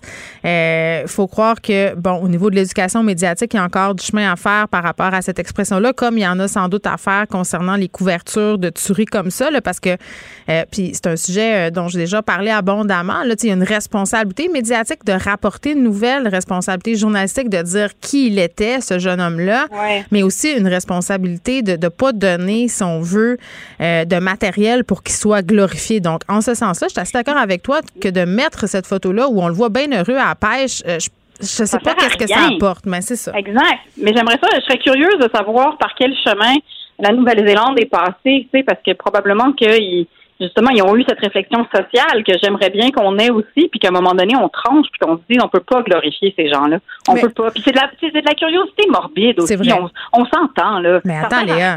Oui, OK. Ben, curiosité morbide, certains. Là, regarde toutes les balados, podcasts, émissions sur les tueurs en série, les tueurs de masse. Tu sais, on a une fascination pour ces gens-là. C'est peut-être cette fascination-là qu'il va falloir euh, questionner. Merci.